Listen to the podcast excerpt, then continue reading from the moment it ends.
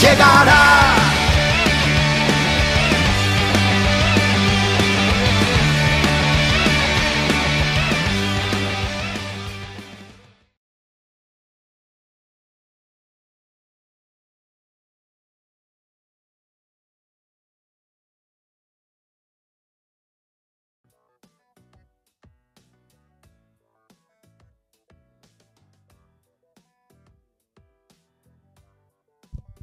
Sí, bueno, bueno, bueno. Creo que, creo que estamos. Creo que estamos ya. Volví a reiniciar la transmisión. Este. Bueno. Buenos días, buenas tardes, buenas noches a todos los que están conectados ahorita, a los que estaban conectados. Eh, me llamó la atención, eh, volví a reiniciar. Ah, hola a todos, hola Lua. Ahora sí estoy viendo a todos los que no entraron hace rato y a todos los que no entraron ayer. Eh, bueno, ahorita explico eso. ¿Qué onda, Kikín? Eh, te trolean tus cuentas en Facebook. Este, bueno, eh, empezamos por el principio. Eh, me llamaba la atención, me llamó la atención, eh, para serles franco, me llamó mucho la atención que el día de ayer, el día de ayer, hola, hola a todos. El día de ayer hice una transmisión. El día de ayer hice un sol Salarra. El día de ayer eh, hicimos contacto con una nave. Con una nave. eh, ahí en donde yo vivo. No aquí, sino en donde vivo. Subimos a la azotea. eh, ha estado, las condiciones han estado perfectas. Ha habido muchos avisamientos. Han habido muchas naves cercas. Ob- obviamente, si tú haces un sol Salarra y no hay ninguna nave cerca, pues no va a pasar nada, ¿no? O sea, o andan ocupados. Son, también tienen sus cosas que hacer, no se crean. Total, entonces, este. No sé por qué suena feo el, audio. Ah, ya, ya agarró bien ahí. Ya, ya agarró bien ahí. A ver, permítanme tantito. Tengo problemas aquí. Técnicos. técnicos, problemas técnicos y lo peor es que no tengo técnicos que me ayuden a solucionarlos. Ahí está, ahí estoy ya. Este, disculpen. Hice una, hice una transmisión de Sol Salarra, contactamos una nave, estuvo muy, muy impresionante el contacto, se, era muy grande, era muy grande, se veía casi del tamaño de, de un avión, pero no, no muy alto, o sea, se veía muy, muy bien la nave. Esto fue ayer aproximadamente a las doce y media, una de la mañana. Doce y media, una de la mañana, no tengo la hora este, exacta. Eh, lo que ocurrió fue de que me pude dar cuenta, me percaté que pues nadie de los que generalmente, generalmente entran a las transmisiones estaba presente. Se me hizo raro, se me hizo raro, sin embargo por la hora yo entendí que tal vez este, pues estaban descansando, era este, una hora inapropiada, realmente pocas veces hago transmisiones a esa hora. Entonces no le di realmente gran importancia. Eh, hicimos el Periscope como sea. Lo que también llamó mi atención fue de que después de hacer el Periscope me aparece un mensaje, eh, eso lo hice con celular, me aparece un mensaje en el celular y decía que había habido un problema para guardar mi transmisión. Así me apareció. Ah, ah, hubo un problema para guardar tu transmisión. Entonces me esperé, ya me había salido ese, mensaje, esa alerta. Entonces me esperé con la esperanza de que se subiera eh, a las transmisiones y no, no pasó. No pasó, entonces dije, ¿qué, qué pasa, no? Eh, esto fue el día de ayer. Luego, hoy, empiezo a hacer transmisión hace como, no sé, unos 40 minutos más o menos. Unos 40 minutitos. Y, y lo mismo, veo que ninguno de los conocidos eh, ha entrado ninguno de ustedes, ya saben, este, no habían entrado. Entonces, otra vez lo mismo. Dije, bueno, ¿qué, qué está pasando? No le di otra vez importancia. Y a través del Messenger aquí, bueno, hoy que estoy transmitiendo aquí desde, desde el estudio, tengo la computadora aquí a la mano. Entonces, desde la computadora estoy viendo el Messenger y veo que me empiezan a mandar mensajes. Algunos de ustedes, ahí está Ilianita, besote Ilianita. Vane también me empezó a mandar este, mensajes y me dicen, bueno, ¿qué pedo con tu vida, no? Así me lo dijeron, ya saben ustedes que Iliana y Vane son bastante mal habladas. Y así me, y así me dijeron, ¿no? Dice, me dice Iliana y Vane al mismo tiempo. Bueno, ¿qué, qué, qué pedo contigo, cabrón? O sea, ¿por qué no has hecho Periscope? Y yo así de que, ¿eh? Mi cara de, ¿eh? ¿Qué? ¿Qué? ¿Pex? Entonces ya me consternó la situación, volví a empezar la transmisión y en este momento estoy buscando la, eh, transmisión que eh, hice hace unos 30 minutos y no está. No la encuentro. Em, no sé, no sé qué pensar, no sé qué decir. Eh, está mal la aplicación de Periscope. Está mal mi cuenta. Em, no lo sé. No lo sé, no quiero hacer conjeturas. Este. Pero bueno, estas cosas pasan. Incluso por aquí Liana me dijo que si te había bloqueado. O sea, ¿cómo crees? No, yo no bloqueo a nadie. No, yo no bloqueo a nadie. Te voy a bloquear por chillona. No, no sé la verdad qué pasó. Eh, pero en fin, miren, ya no, no, me pongo a investigar. Está mal tu mente. Bueno, aparte, ¿no? aparte, muy aparte. Eh, pues aquí estamos. Eh, voy a tratar, ¿saben qué voy a hacer? Voy a tratar de buscar la, la transmisión de ayer, el Sol Insalarra que hicimos el día de ayer. Ojalá y se haya guardado en la memoria de mi teléfono. Ojalá y se haya guardado en la memoria del teléfono y entonces ya de ese modo eh, poderlo hacer público, lo puedo transmitir aquí en Periscope o podemos hacer un video en el canal de YouTube, da lo mismo, ¿no? El chiste es que, vean este, este contacto que tuvimos ayer. Estuvo muy interesante, de verdad. Duró unos... Néstor, ¿cómo andas, brother? Eh, duró como unos 5 minutos, más o menos, 4 o 5 minutos, en, eh, que, que, se pudo apreciar la nave. Se veía bastante, bastante clara la forma circular del objeto de esta nave. Eh, pues bueno, ¿qué, les puedo decir? Fue una cosa muy, muy padre, de verdad. Yo quedé muy satisfecho, muy agradecido. Sí me consternó y les, les soy franco, sí me dolió. Sí me dolió no ver a ninguno de ustedes. Entró gente, entraron gente nueva, entró gente este, que nunca había yo visto, que nunca había leído. Y, bueno, sí estuvo un poquito incómodo porque pues muchos que no sabían del tema o muchos que no sabían ni qué pasaba, yo le puse de, título Sol Insalarra y muchos entraron a decir, ¿qué, es esa mamada? ¿O qué significa eso? Ya saben, etcétera. Entonces estaban viendo el punto, no sabían ni qué era el punto luminoso en el cielo, este, pues no sabían ni de qué iba todo este rock and roll, ¿no? Este, pero bueno, en fin, voy a buscar la transmisión en el teléfono, ojalá se haya guardado. Pues bienvenidos a todos. Lua Morrison, no llegó la invitación. No, ni me digas. Sí, está muy raro. Baby Light, ¿cómo andas? Curioso Alfa, saludos, saludos.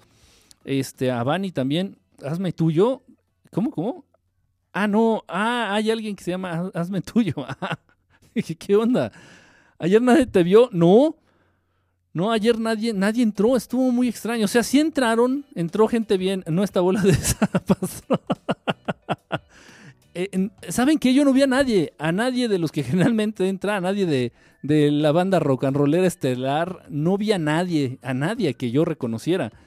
Eh, no sé, está raro. Eh, incluso estuve buscando en, las redes sociales, en internet, si había manera de bloquear a la gente que te sigue o alguna estupidez que yo haya hecho sin querer le haya picado en el celular o en la, aquí en la computadora. Y no, o sea, y ahorita yo no hice nada. Otra vez, ahorita que reinicié la transmisión ahorita, en este, este, en este momento, no hice nada.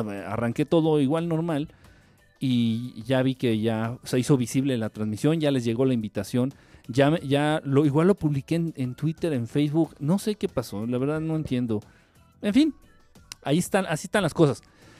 Pues eh, todo lo que ha pasado aquí en nuestro bello México, este, muy lamentable, muy lamentable.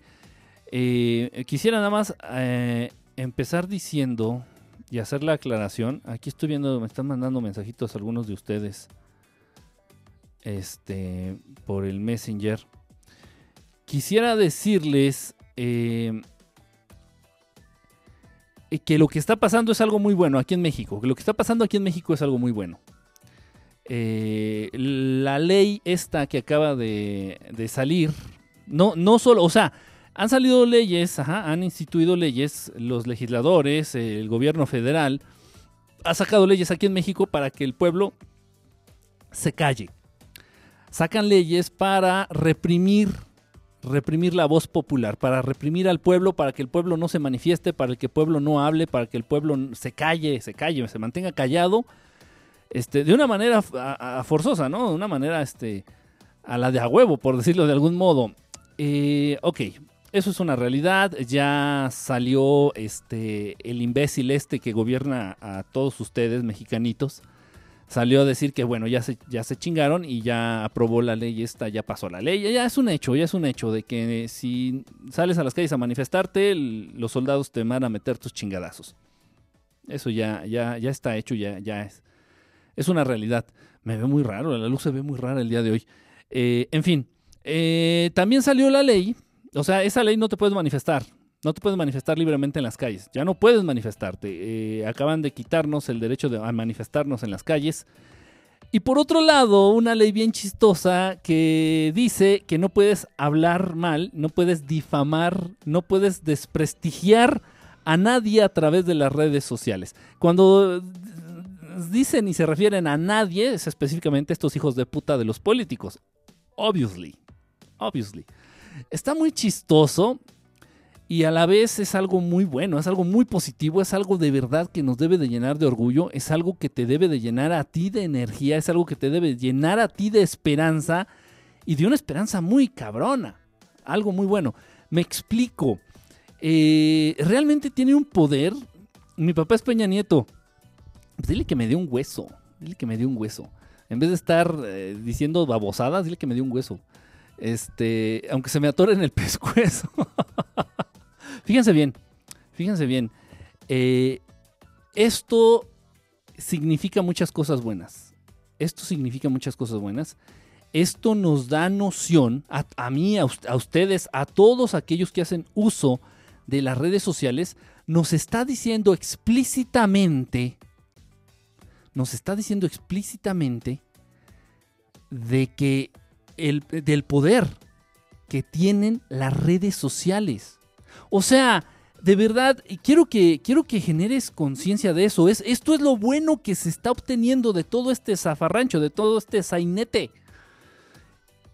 Eh, que nos están otorgando, ajá, nos están otorgando realmente, nos están librando de toda duda del poder de las redes sociales.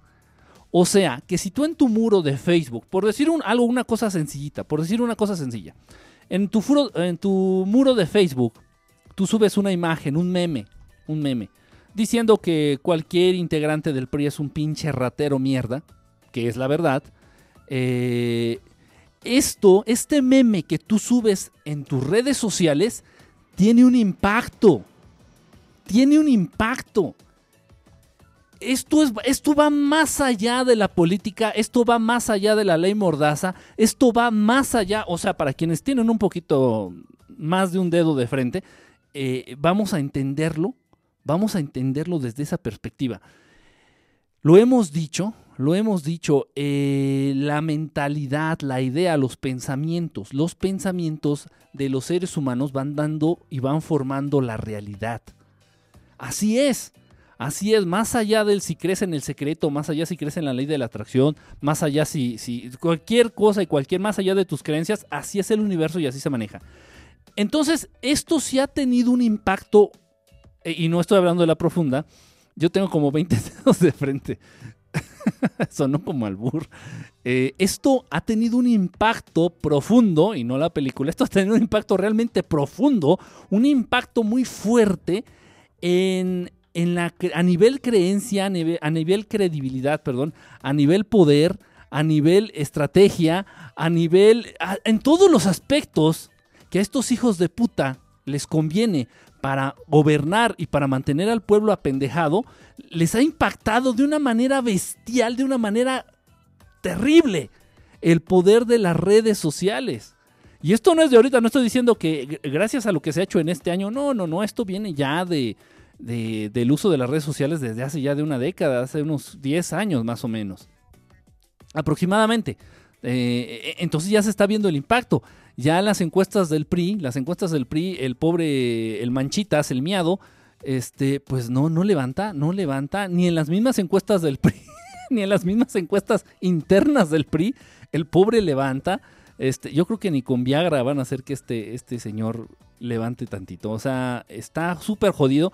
Y todo esto es reflejo del poder de tu opinión Esto es real, o sea, por favor, no se lo, no se lo vayas a estar achacando, ajá, esto que está ocurriendo, no se lo vayas a estar achacando a, no, es que los que se manifiestan, no, es que los, los este, luchadores sociales, no, es que los de izquierda, es que los del PT o los de Morena, no, no, no, no, no, no, no. Esto que está pasando es consecuencia del poder que tú tienes y del poder que ejerces a través de las redes sociales. Yo sé que muchos de ustedes, incluso yo me he dado cuenta, yo subo de, pronto muchas, eh, muchos memes eh, ahí al Facebook y muchos de ustedes los comparten. Eh, yo he visto los, muros de ustedes, ahí ando a ver si, si hay, encuentro una foto de ustedes en calzones, no sé, ¿no? Lo normal. Y me topo también con varias críticas al gobierno, me topo con varios memes de políticos importantes aquí de México. Entonces esto tiene poder Enrique, estás pendejo. ¿Cómo se va a poder derrocar a un gobierno, a un sistema, a partir de memes o a partir de, de, las redes sociales? Pues ya se hizo. Ya se hizo. Y tan estos hijos de puta tienen identificado el talón de Aquiles. O sea, estos cabrones ya se dieron cuenta de dónde viene el ataque mayor. Y el ataque mayor viene de las redes sociales. Y por eso estos pobrecitos, ay, ya quieren, quieren, este, quieren echarse a chillar, quieren echarse a llorar. Y lo, y lo ha estado diciendo el, el, el, copete pendejo, lo ha estado diciendo ya desde hace varios días. Eh, ya lo ha estado diciendo ya desde hace varios días. ¿A qué me refiero? Ha estado de pinche chillón. El presidente ha estado de pinche chillón y, ay, es que me hacen cyberbullying. Chales que le hacen bullying a nuestras instituciones. Chales que se burlan de nosotros. lo ha estado diciendo. Lo ha estado expresando en sus conferencias, en sus, no sé, en, en estas presentaciones donde solamente dice pendejadas. Entonces ya lo habían identificado, ya lo tenían identificado, bien identificado. Y tiraron proyectos muy grandes, han tirado proyectos muy grandes porque se han visto amenazados el gobierno, estoy hablando del gobierno federal, específicamente del gobierno federal. El gobierno federal aquí en México se ha visto amenazado, realmente amenazado su poder a partir de las redes sociales.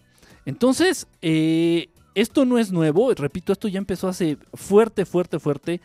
Ya empezó hace como unos 10 años, unos 10 años podríamos estar hablando, del poder de las redes sociales para darle en la madre a, pues al gobierno, a, los rateros que están en el gobierno. Eh, y de verdad es para que nos, nos alegremos, de verdad es para que nos alegremos. Nos están otorgando con estas leyes pendejas, nos están otorgando el poder absoluto. Más allá de lo que quiera decir la ley y que no puedes salir a manifestarte, te están diciendo, oye, pinche mexicano pendejo mediocre promedio. Con tus mamadas de marchas, con tus mamadas de memes, con tus mamadas de críticas al gobierno en tus redes sociales, nos estás dando en la madre. Y ya no hay duda. Para aquel que lo dude, si por ahí hay un pobre pendejo ignorante, retrógrado, que dude del poder de las redes sociales para derrocar a un puto gobierno, que cheque las leyes que acaban de instituir en México. Y esto va para todo el mundo, David. Bemar, David, ¿cómo andas, brother? Esto va para todo el mundo, no nada más en México el miedo que le tienen eh, los gobiernos al poder de las redes sociales y sacan leyes. Esto ya lo querían hacer. Y ya había muchos pinches diputados mierderos priistas, chingue y jode, chingue y jode desde el gobierno del Briagas Diarias, Sagrado Corazón de Jesús Calderón estaban chingui jode, chingui jode, vamos a poner, vamos a prohibir internet, vamos a limitar internet, vamos a ponerle este límites a internet. Les urgía porque se estaban dando cuenta de que esto estaba ya muy cabrón, muy cabrón. Esto realmente, por favor, no dejen, no dejen al aire, no dejen que esto se vuelva efímero. Esto es un poder que te están otorgando. Es un poder que te están otorgando que nos están otorgando estos pendejos. Eso es lo que significa. Con todo lo que ustedes han criticado, con todos los memes que han puesto, con todas las con todo lo que nos han hecho mierda en las redes sociales, nos están, si no es que ya nos derrocaron.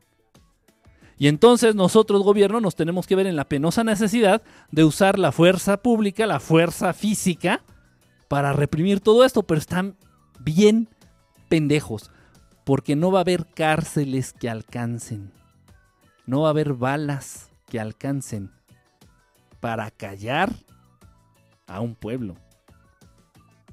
No las hay. Y, lo saben. ¿Y saben qué es lo peor de todo?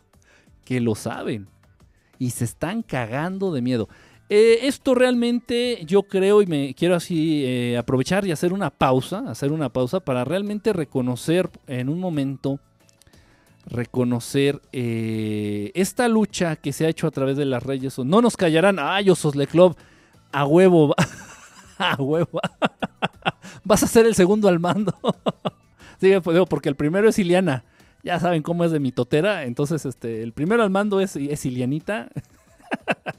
el segundo es Osos de Club, ya saben, ahí está su, su chalán.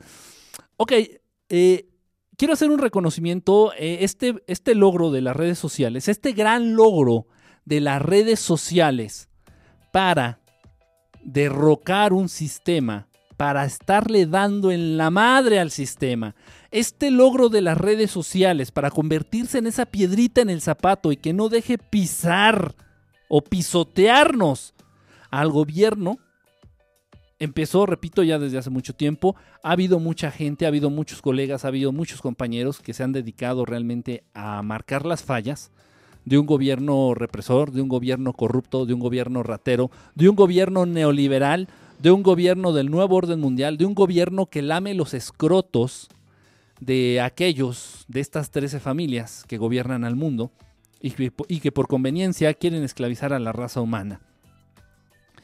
Eh, es, un, es un reconocimiento a, un, a, un, proyecto, a un proyecto que el gobierno federal aquí en México derribó, un proyecto que el gobierno federal se encargó de, de eliminar, de borrar, porque representaba un peligro un peligro para el despertar, eh, un peligro para el gobierno, incentivando el despertar de las personas. Me refiero, por supuesto, yo creo que muchos de ustedes lo conocen, a nuestro querido santuario, nuestro querido santuario eh, Ruiz Salgado, el santo. Eh, una, una, pues una, una misión muy importante que cumplió y que sigue cumpliendo a la fecha eh, este, este carnalito de, de Ruiz Salgado. Eh, obviamente por, por presiones eh, por presiones y amenazas tuvo que finalizar su, su proyecto. Tuvo que finalizar su proyecto, sin embargo, desde aquí un reconocimiento, porque esto que estamos viviendo hoy día se lo debemos a grandes seres humanos con una gran conciencia social, a grandes luchadores sociales a través de las redes eh, sociales, valga el peñanietismo. Eh, eh, repito, son muchos, son muchos, no, no acabaría de mencionarlos a todos. sin embargo, bueno, sí un reconocimiento a, a Ruiz Salgado, porque sí cumplió una, una misión bastante importante. Y yo creo que en donde quiera que estés, eh, Rui, en cuanto te enteraste de esta ley, yo creo que te, te, empezaste a doblar de risa, cabrón, porque sabes bien, sabes bien que mucho tú, tú tuviste que ver para que esto se diera y para que el gobierno se bajara los calzones. Esto es importante. Esta imagen quiero que la guardes y la compartas con tus hijos y con tus nietos. El gobierno mexicano se bajó los calzones, se empinó y reconoció que el pueblo se lo está cogiendo a través de las redes sociales. Y entonces sale el copetito y no, ya, ya, ya, por favor, ya, ya, esténse quietos, putos. El que me vuelva a decir algo a través de mi Facebook, me lo cojo. No, pues no, no va, no, no va a haber verga que te alcance, cabrón. Increíble. Entonces, lejos, más allá más allá de lo que quieren hacer estos pobrecitos eh, del gobierno, más allá de la represión que quiere representar estas leyes, más allá de lo que quieren lograr con estas leyes, lo que hay detrás es lo que nos debe de enriquecer. Lo que hay detrás es lo que debe fortalecer nuestra postura, nuestra lucha y, nos debe de incentivar a no abandonar nuestros ideales. Eh, alguien por ahí me preguntó en la, en la tarde, déjenme ver si lo encuentro por aquí. Alguien por ahí me preguntó, este, y muy válida, muy válida la pregunta, ¿eh? No, y agradezco como siempre que compartan, que compartamos, que compartamos a través de, las redes sociales, que estemos en contacto. Eh, aquí en Facebook fue, déjenme ver que tengo un desmadre aquí. Este, no sé dónde está. Ah, bueno, aquí está. A ver, déjenme ver. Subí yo un meme. Yo creo que muchos de ustedes lo vieron. Un meme donde aparecen unos ratoncitos. De Speedy González, de la caricatura de Speedy González. Y dice lo siguiente, a ver, les voy a poner la imagen. Dice, no votes por Morena, nos quiere quitar nuestro bienestar social. Obviamente, pues si vemos la imagen, si, vemos la imagen, pues podemos ver que el bienestar social al cual se refiere el cartelón, pues es, no existe, ¿no? O sea, realmente es, es una utopía, es, es algo, o sea, ¿Cuál bienestar social? Nos traen sin zapatos, sin comer, sin educación. Bueno, se pueden dar cuenta que hay muchísimas faltas de ortografía en el cartelito. Y aquí, por ejemplo, este brother sostiene una pancarta del PAN y acá una del PRI, que es la misma mierda, ¿no? Ya eso lo sabemos. Eh, entonces, pues sí, dice, no votes por Morena porque nos quiere quitar nuestro bienestar social. Eh, dicen, si votas por Morena, México se va a convertir en, en Venezuela. Ojalá, Ojalá porque México está 10 mil veces peor que Venezuela. Gracias al PRI, gracias a estos gobiernos corruptos, gracias a este, a este sistema neoliberal que se adoptó desde hace muchísimo, muchísimo tiempo aquí en México y que pues nos ha hundido, me incluyo, los incluyo, nos ha hundido en la más grande, en la más triste y en la más cabrona de las miserias a nivel internacional. Eh, aquí está. Eh, yo creo que no hay mejor reflejo de la sociedad mexicana que esto. Eh, esta es la cara, yo creo que de cada uno de ustedes, cuando se tienen que levantar en la mañana, sin ganas, sin motivación, para ir a conseguir tu salario de mierda. Y no importa que ganes 30 mil pesos, es un salario de mierda. Es, un salario muy bajo. Si lo comparamos con otras economías, lo comparamos con, incluso con Estados Unidos todavía, y eso que Estados Unidos ya está en la quiebra.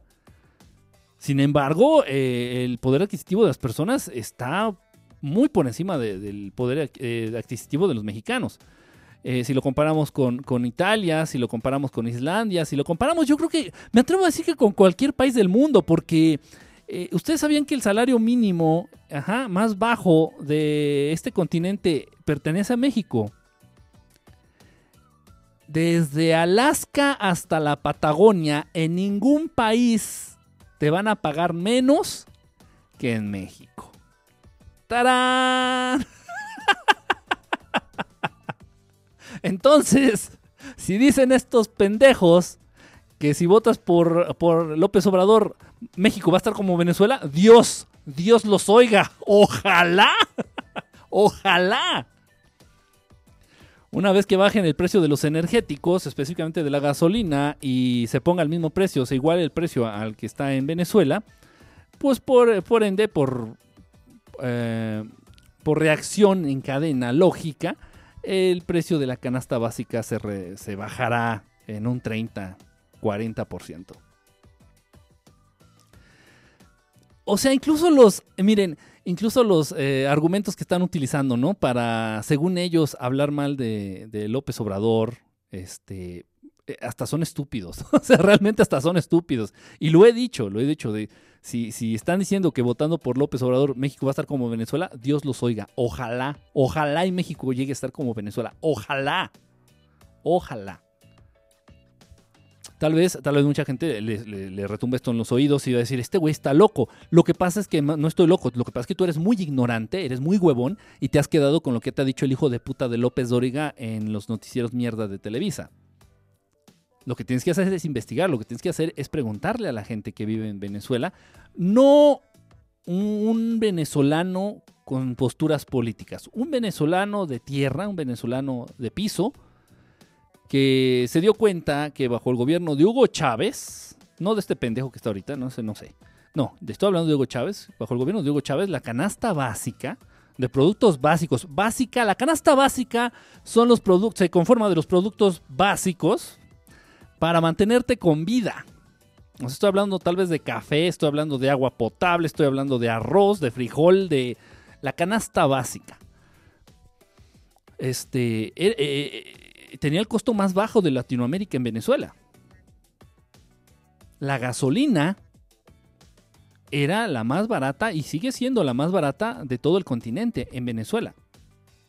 Los energéticos, como el gas, como la luz eléctrica, también tenían, no era la más barata, pero sí tenían un costo bastante más razonable a comparación de aquí en México. México va a ser Venezuela. Dios te oiga. Ojalá.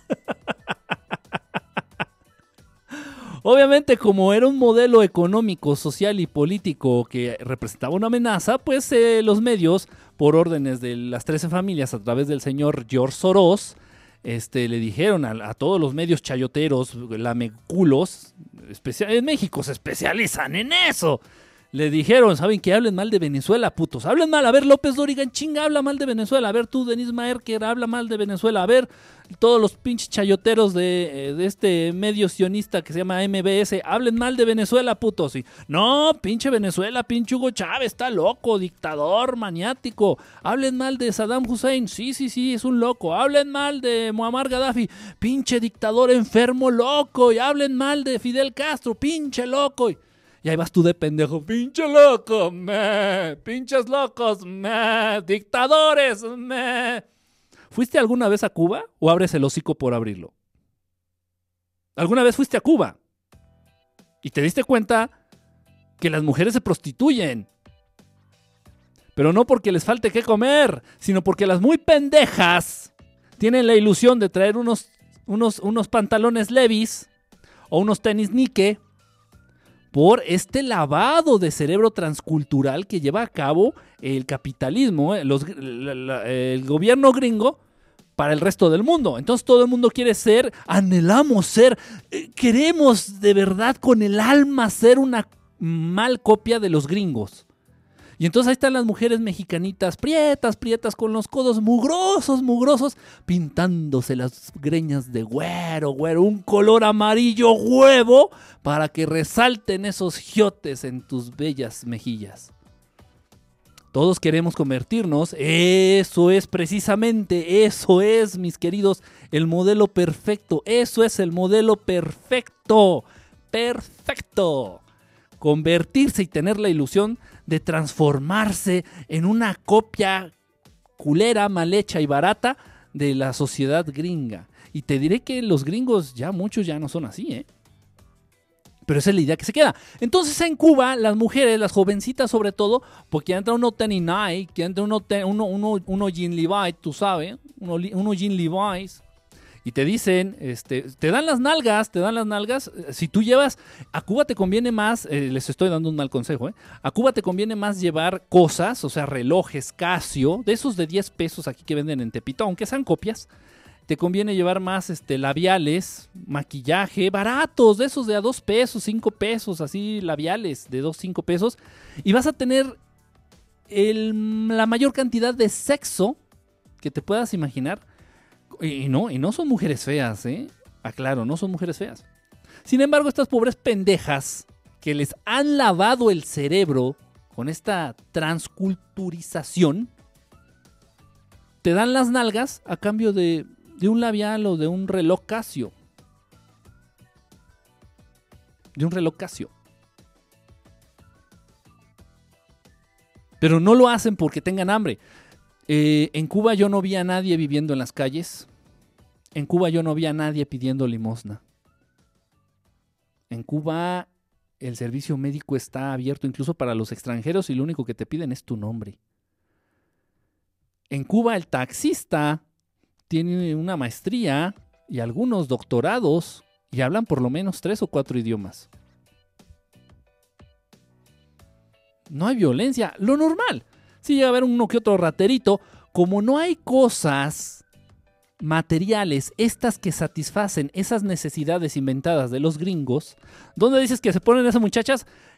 En cuanto te bajes del airplane, en cuanto te bajes del airplane, en la primer calle principal a la que pongas un pie, obviamente luego, luego se, detectan que no eres cubano.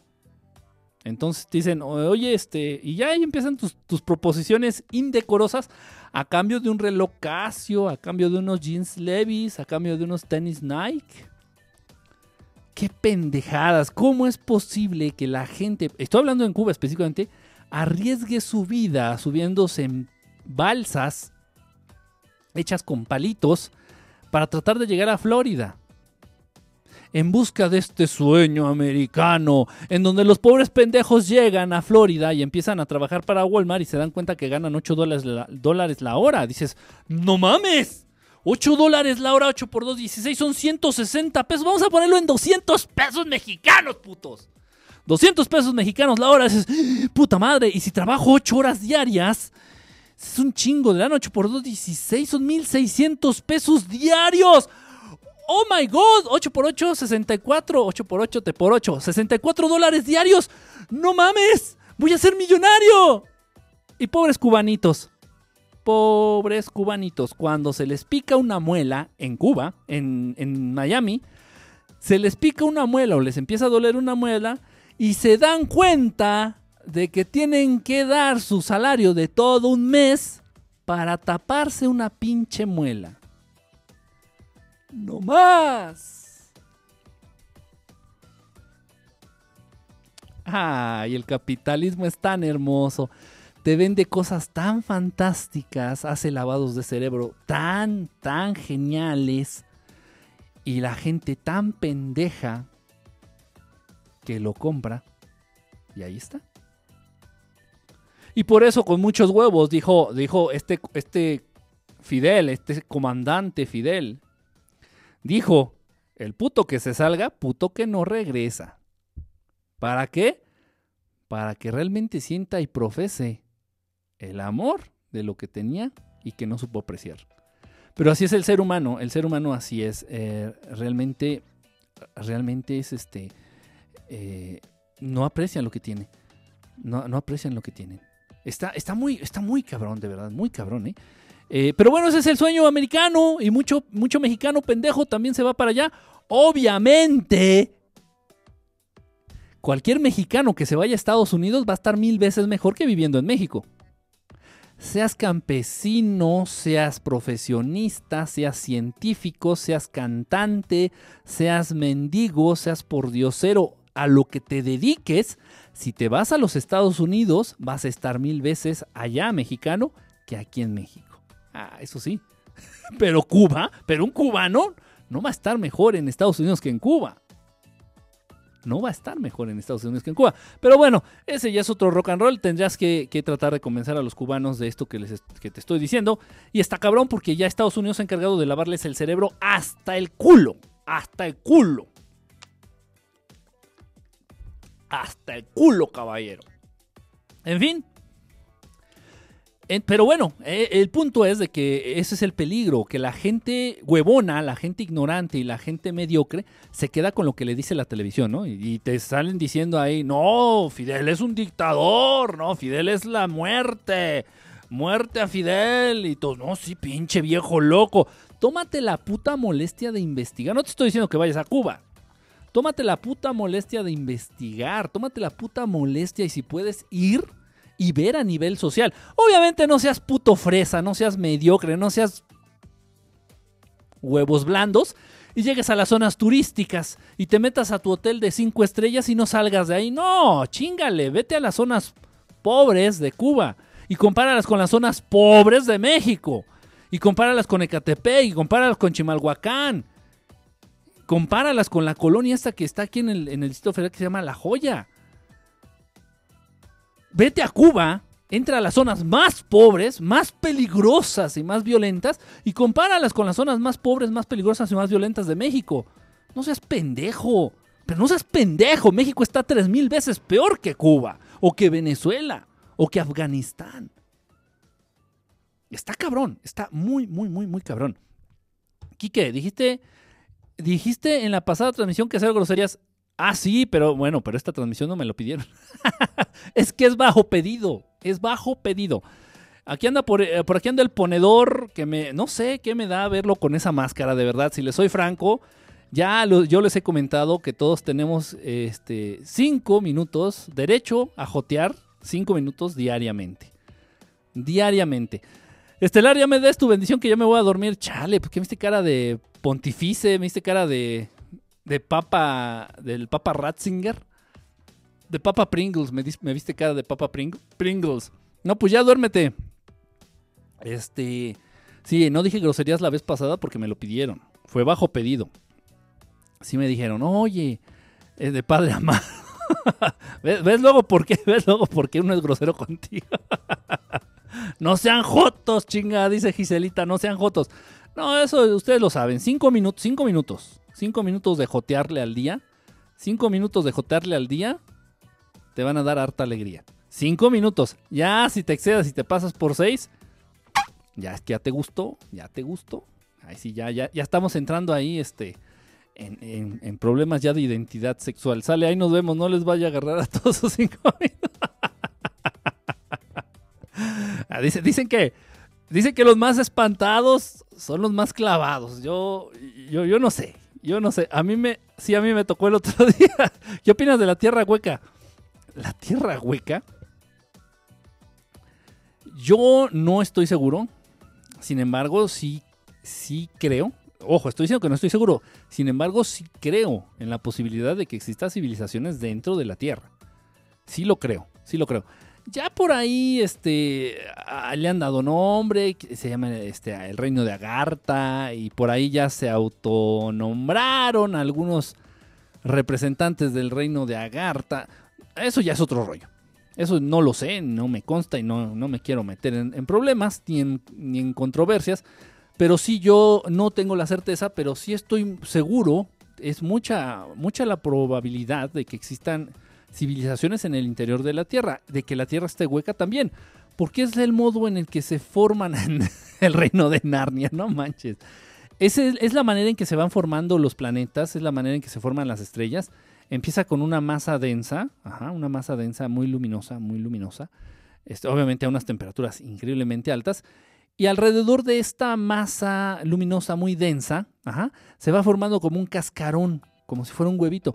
Esto se sabe obviamente porque se ha visto a partir de los telescopios cómo se han ido formando otros planetas, otras estrellas, Entonces, eh, otros satélites incluso. Entonces se empiezan así, entonces empieza una, un, como un pequeño sol, vamos a ponerlo así, ¿verdad?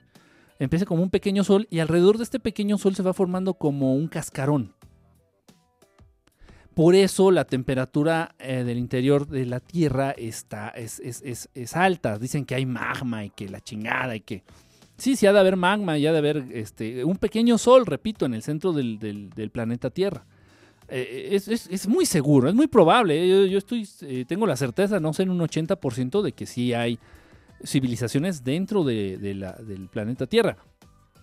Y no dudo para nada de que exista la posibilidad de que entre la capa, esta corteza, este cascarón, haya también este, ciudades habitadas por, por, no sé, por reptilianos, por, por grises. Esto está muy cabrón, esto que estamos hablando, eso está muy, muy cabrón yo creo que sí vale la pena tratarlo en un programita especial. En un programita, no digo, no un programa especial, digo, sino en un programa eh, dedicado especialmente a ese tema. A, las civilizaciones, vamos a hablar de civilizaciones o sociedades eh, del interior de la Tierra y eh, de, entre la corteza. O sea, que, está, viven enterrados, enterrados en esta corteza terrestre. Eso sí, y eso sí es real. Eso sí puedo decir, casi que me consta. Entonces, pues bueno, pero sí yo creo que sí habrá que, habrá que hablar. Yo creo que hay vida en otros universos, no debajo de la Tierra. Yo creo que hay en todos lados. Yo creo que hay de todos lados. ¿Para cuándo el maratón estelar? Pues yo creo que nos vamos a aventar por ahí, este... Sí, Giselle, ¿eh? un maratoncito por ahí, yo creo... No sé, primero, segundo de enero. Por ahí estaré invitando a Fabiola este, ahorita eh, no les había comentado, fíjense, discúlpenme, he estado súper ocupado. sí, súper ocupado. Entró el doctor Chunga y entraron los bots. Es que ese güey es un peñabot. El doctor Chunga ya me dijeron por ahí que es peñabot. Se carga con su, su legión de. se carga con su legión de bots. Nada, no es cierto. ¿Cómo andas, mi querido Inge? Un, un saludote. Este. Ahí vamos a. Vamos a. Aquí a bloquear al. Al bot. Sí, porque se, bien, se dejan venir en bandada, ¿eh? Si, quito, si me pongo a quitar y a bloquear a todos los bots, nos vamos a quedar nada más cinco en la transmisión. No sé cuántos hay ahorita, pero nos vamos a quedar cinco. Total, ¿cómo andas, Inge? Bonita, bonita. Yo creo, yo creo que limitar la existencia de la vida a, ciertas zonas del universo es, es, limitarnos a nosotros mismos. Es limitar la creación. Existe vida incluso dentro de la vida. O sea, dentro de nosotros tenemos, ustedes lo saben, este, bacterias, virus, parásitos, este, lombrices. sí, o sea, eh, adentro del el planeta es un ser vivo. Entonces, eh, eh, obvio, nosotros también sobre la piel tenemos este, vida sobre la vida. Entonces, en la piel nosotros tenemos ácaros, tenemos un montón de cochinadas que, cargamos. yo creo que el planeta Tierra también es un, es un este, ser vivo como tal, lo podemos considerar como un ser vivo, y obviamente pues tiene vida, ajá, alberga vida a nivel superficial y a nivel interno. Sí, sí, es muy, es muy, este, y estoy hablando de vida inteligente, ¿eh? de vida inteligente. Y obviamente pues sí, en otros planetas, en... Eh, yo hago mucho la aclaración, ustedes lo saben, ya muchos de ustedes eh, que, que han seguido las transmisiones, que han visto los videos, yo aclaro siempre que yo no sé de dónde vengan me consta que existen los grises, ciertas razas de luz, que existen inteligencias no humanas, pero yo no sé si vienen del interior del planeta, si vienen de otros planetas, si vienen de aquí de la colonia de al lado, o si vienen de otra dimensión. No sé, pero sí me consta que existen. Hablando claro, no, no, nunca, nunca se ha sentado uno enfrente de mí con una taza de, café y, no, güey, pues yo vengo aquí de, de la constelación de Orión, güey, este, rápido llego. O sea, no, la verdad no. si le soy franco y bien honesto, no. Y no me gusta creer lo que no me consta porque sería como empezar a difundir probables mentiras, ¿no? Entonces, eh, no, no, no me, no me meto en esos, en esos dimes y diretes. Sin embargo, sí puedo meter incluso un huevo al fuego para decirles que sí existen. Eso sí está cañón. Eh, me estaban preguntando, el tema de hoy salió a propósito de, que me preguntaban algo del libro. Me estaban preguntando algo del libro. Se vale, si, tú compraste el libro, si alguno de ustedes compró el libro, este, yo sé que, yo sé que lo han comprado, pero no sé si han sido ustedes o no. Este, si alguno de ustedes adquirió el libro, eh, se vale, se vale que me hagas preguntas, ¿eh? Estoy pensando abrir un, un, ¿cómo se llama esta madre? Un blog Estoy pensando abrir un blog y ahí este, compartir preguntas, compartir dudas, quejas también, porque ha habido quejas que me han llegado quejas, decir, no, yo no estoy de acuerdo en esto que pusiste aquí, también se vale, también se vale. Eh, hay un capítulo, o sea, el título de hoy, el título de hoy del, periscopio que dice, ¿qué? Como le puse corrupción y... y no sé qué otra mamá. no me acuerdo ni qué título le puse. ¡Ah! Corrupción y violencia, ¿no? Sí, corrupción y violencia. Ya estaba buscando aquí en, en mi tumbaburros. Corrupción y violencia, ¿de dónde vienen? Jolines, ¿de dónde la corrupción? ¿De dónde la violencia? Verancio. Eh, ok, hay un capítulo, a propósito aquí en, el libro, hay un capítulo que se llama, ah, no sé en qué cámara estoy, estoy en esta, sí estoy en esta. Hay un capítulo que se llama Familias, no sé si se alcanza a ver ahí. Hay un capítulo, este capítulo se llama Familias de sangre azul y el poder heredado. Familias de sangre azul y el poder heredado. O sea, yo creo que el título dice bastante de lo que habla el capítulo. Eh, nos está hablando de estas familias que se han considerado de sangre azul, de estas familias reales, de estas familias pertenecientes a la monarquía, y el modo en que se ha ido heredando el poder por el simple hecho de pertenecer a esas familias. Nada más. No es porque la gente haya votado para que los gobernara la reina de Inglaterra. No es porque la reina de Inglaterra sea el ser humano este, más capaz o más inteligente o, o, de mejores sentimientos para gobernar a esa nación. Estoy hablando en este caso de Inglaterra, ¿no? Porque es donde todavía podemos ver este, esta mamada de, que se llama monarquía. De hecho, la podemos ver en todo el mundo, simplemente que ahí, lo, ahí la manejan eh, de una manera descarada, ahí no tienen por qué estar este, ocultándolo ni nada, simplemente la reina y el rey, el príncipe y la princesa, y se chingan, y bueno, lo hacen de una manera abierta, de una manera descarada. Entonces, eh, bueno, a propósito de este, de este capítulo, digo, me, me han hecho preguntas, me han hecho varias preguntitas, este, repito, se vale, se vale. Eh, lo que, lo que realmente yo quise y quiero, quiero dar a entender, una parte de la que yo quiero concientizar a las personas, una parte de lo que yo tengo como misión y trato de llevar a cabo contigo, contigo y contigo. No sé ni en qué cámara haciéndole la mamada.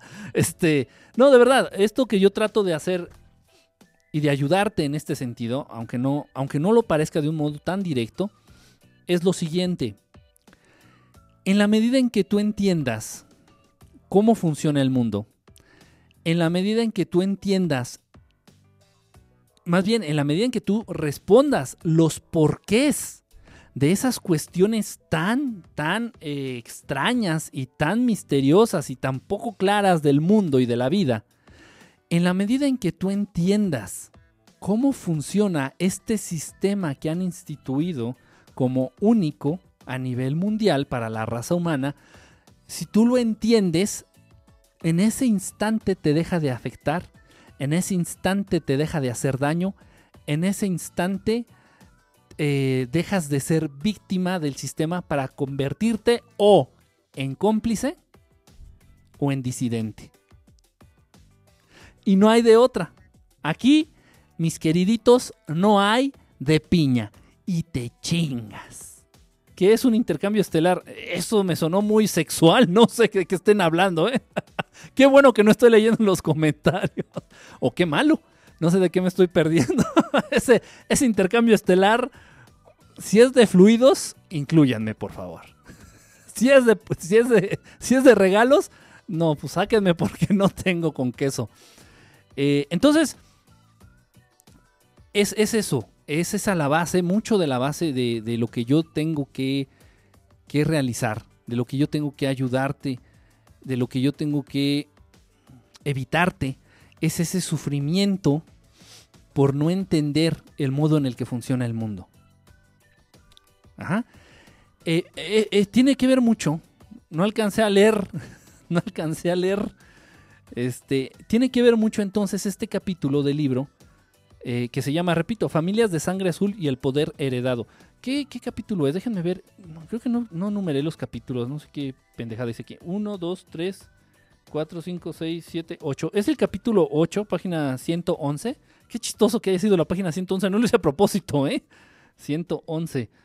Este, no es albur. la página 111 el capítulo 8, Familias de Sangre Azul y el Poder Heredado.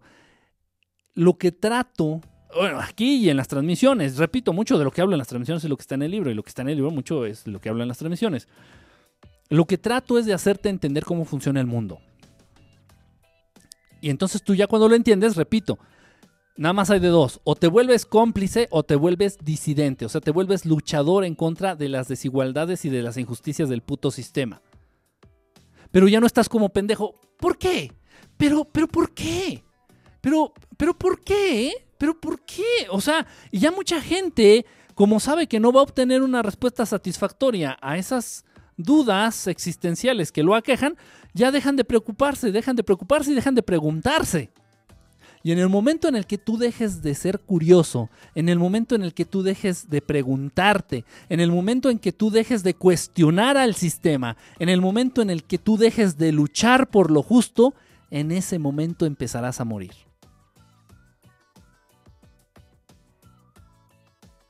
Entonces, es una actitud crítica ante lo que nos rodea, es una actitud de tratar de entender por qué de las cosas.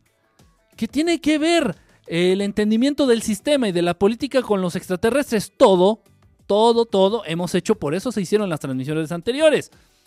sí les interesa mucho los, los seres de luz, los extraterrestres buenos y a los malos, la política, pero por supuesto, pero por supuesto, estos hijos de puta están agarrando de chivo expiatorio a las 13 familias que gobiernan al mundo, ya saben, los Rockefeller, los Rothschild, los Dupont, etcétera, este, están agarrando de chivos expiatorios a, a, las 13 familias que gobiernan al mundo, a los judíos, a los gobernantes, y entonces eh, el, todo el odio y la frustración del ser humano, como raza por las injusticias que vive diariamente en este mundo, se van hacia esos personajes. Dices, putos judíos. Puta, y todo mundo odia a los judíos. Todo mundo los, les caga la madre. Todo mundo dice que los judíos son codos. Que los judíos son culeros. Que los judíos son una mierda. Que los judíos son convenencieros.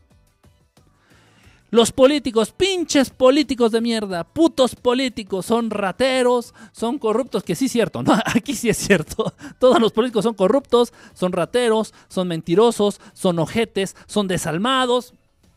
Los grandes empresarios, pinches rateros, malditos cómplices del sistema y de los políticos, maldito Charlie el Delgado, alias Carlos Slim, mendigo perro, es un corrupto, es un ratero. Entonces, las 13 familias que gobiernan al mundo, los políticos y los grandes empresarios están sirviendo nada más de chivo expiatorio dando la carita de pendejos y saliendo en los medios, en los periódicos, en la televisión, en las redes sociales, están saliendo eh, a dar la cara para que la raza humana tenga a quien echarles la culpa. Y tú los ves con una apariencia muy humana, a pesar de que a las 13 familias realmente hablamos ya de ahí una hibridación de razas. Ya lo hemos platicado. Eh, los políticos, la mayoría de los políticos más latinoamericanos son pendejitos mestizos, ¿no? Eso no hay mucho que encontrarles.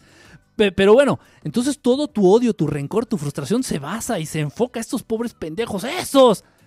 Pero hay entidades que están detrás de las 13 familias, detrás de los políticos y detrás de los grandes empresarios. Hay entidades, inteligencias no humanas que están dando órdenes de que el mundo sea del modo en que tú lo conoces. Esto lo tenemos que ir entendiendo. No es por conveniencia mía. Yo no gano una chingada con que a ti te quede claro, con que llegue a ver el programa, con quien llegue a leer el libro, con que les quede claro. Me vale una chingada. Yo ya lo tengo claro, yo ya lo entendí, ya. X. La única ganancia va en ti. ¿Qué ganancia es? No te vas a ir de, de, de este de politólogo, ni te vas a ir de crítico de la política, ni te vas a ir de, No, no, no, no, no, no se trata de eso, se trata de que no te afecte la realidad. Se trata de que no te afecte esta realidad mierdera de mundo en el cual vives. De eso se trata. Y me lo han dicho, oye, me, me lo han dicho mucho. Me dice, oye Enrique, dice, yo estudié ciencias políticas. A través del Messenger me han llegado estos mensajes. Yo estudié ciencias políticas, tengo un doctorado en sepa la chingada en qué, este, estoy haciendo otro posgrado no sé en dónde, y estoy tal, tal y tal, y soy muy bueno, y hablo tres idiomas, y es una mamada que nada más esté ganando 12 mil pesos mensuales. No, no es una mamada, no es una mamada, compadre. Es lo más lógico. Es de lo más lógico. Eh, el sistema está hecho para realmente eh, eh, no dejarte crecer. El sistema está hecho para que, miren, y esto es real, se trata de evitar la frustración, se trata de evitar el, el, dolor ante la vida, se trata de evitarte dolor a ti y a tu familia, a tus cercanos, a tus hermanos, a, quien, a tus seres queridos. Si tú estudias una carrera de ciencias políticas con la esperanza de entrar a la política, estás bien pendejo. Estás bien pendejo. Para empezar la tendrías que estudiar en el ITAM.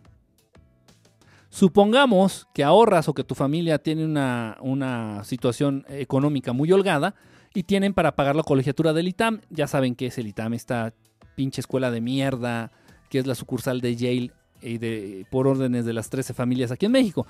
Tendrías que cursar la, la carrera en el ITAM. Si tu familia puede pagar la colegiatura, chido, ya entraste al ITAM, pero sigue siendo un hijo de vecina, sigue siendo un pendejo, un don nadie. Entonces vas a salir del ITAM y lo único que vas a hacer va a ser endrogarte, hacer que tu familia gaste a lo pendejo y nunca vas a obtener un buen puesto en la dentro de la política mexicana. No.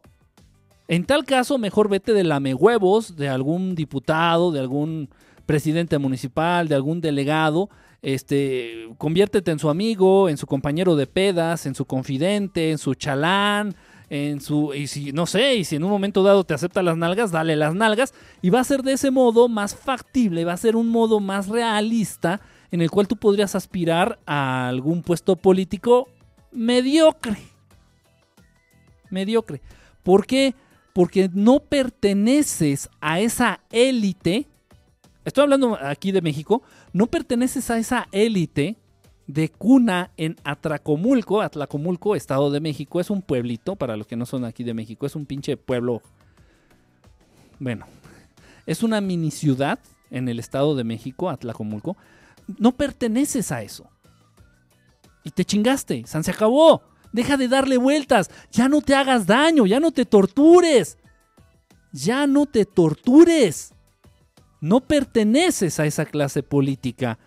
Y en México no estoy hablando de un lazo sanguíneo, en México todos son una bola.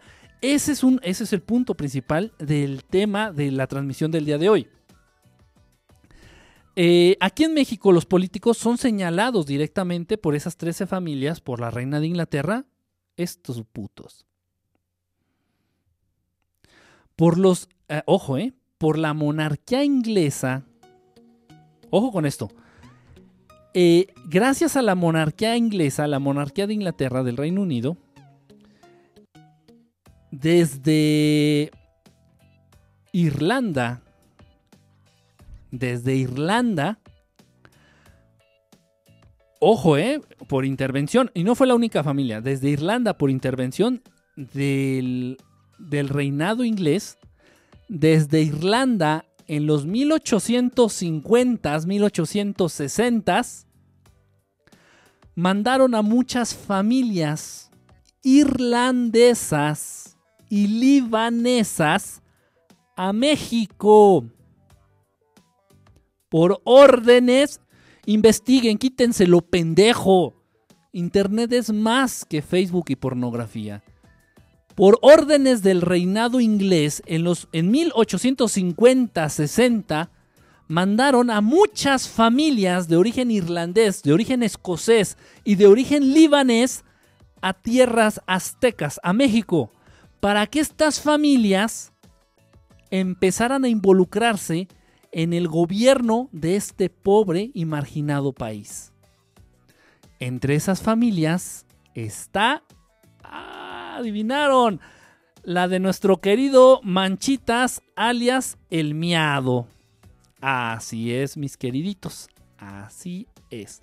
Eh, eh, la familia, la familia de este señor, del señor Miado, este, la trajeron con esa instrucción, repito, por intervención de la corona inglesa en, en 1860, 1800, algo por ahí. Digo, no tengo la fecha exacta, jolines. Para que intervinieran en este proceso, en esta farsa bestial eh, montada por el gobierno de Estados Unidos, por estas tres familias y por órdenes de la corona inglesa, que se llamó Independencia de México. Uh, que fue nada más la imposición, la institucionalización de la monarquía a través del PRI aquí en tierras aztecas. Eh, entonces, así es, así es la familia de este mequetrefe, tecnócrata mierdero, eh, fue traída por órdenes de la corona inglesa a tierras aztecas. Y bueno, ok. Yo le hago la atenta invitación a cualquier inmigrante. Ojo, eh, estoy hablando de Irlanda. Que irlandés se va a cambiar a su suerte a un país del tercer mundo. Partiendo de esa pamada. Sin embargo, si tú te remontas al discurso del abuelito o del, papá de este querido Manchitas, pues hacen la chillona, ¿no? Dicen, no, nos venimos porque pues, para buscar oportunidades de vida. Oiga, pero si Irlanda es un país del primer mundo, ¿para qué se vino a un país en vías de desarrollo? No, no, es que este, pues no sé, una corazonada, o sea, una serie de mamadas incongruentes que dices, no mames, o sea, te vas a un país en vías de desarrollo y, llegas en, a cuna de oro. ¿Por qué? Ah, pues porque hubo la intervención de la corona inglesa. Tienes que ser muy pendejo para no entenderlo. De plano tienes que ser muy pendejo para no entenderlo. Y entonces ya toda tu, tu descendencia estudió en el ITAM pero si te viniste de inmigrante de Irlanda y, de, y del Líbano, ¿cómo le hicieron para... Ah, chingar?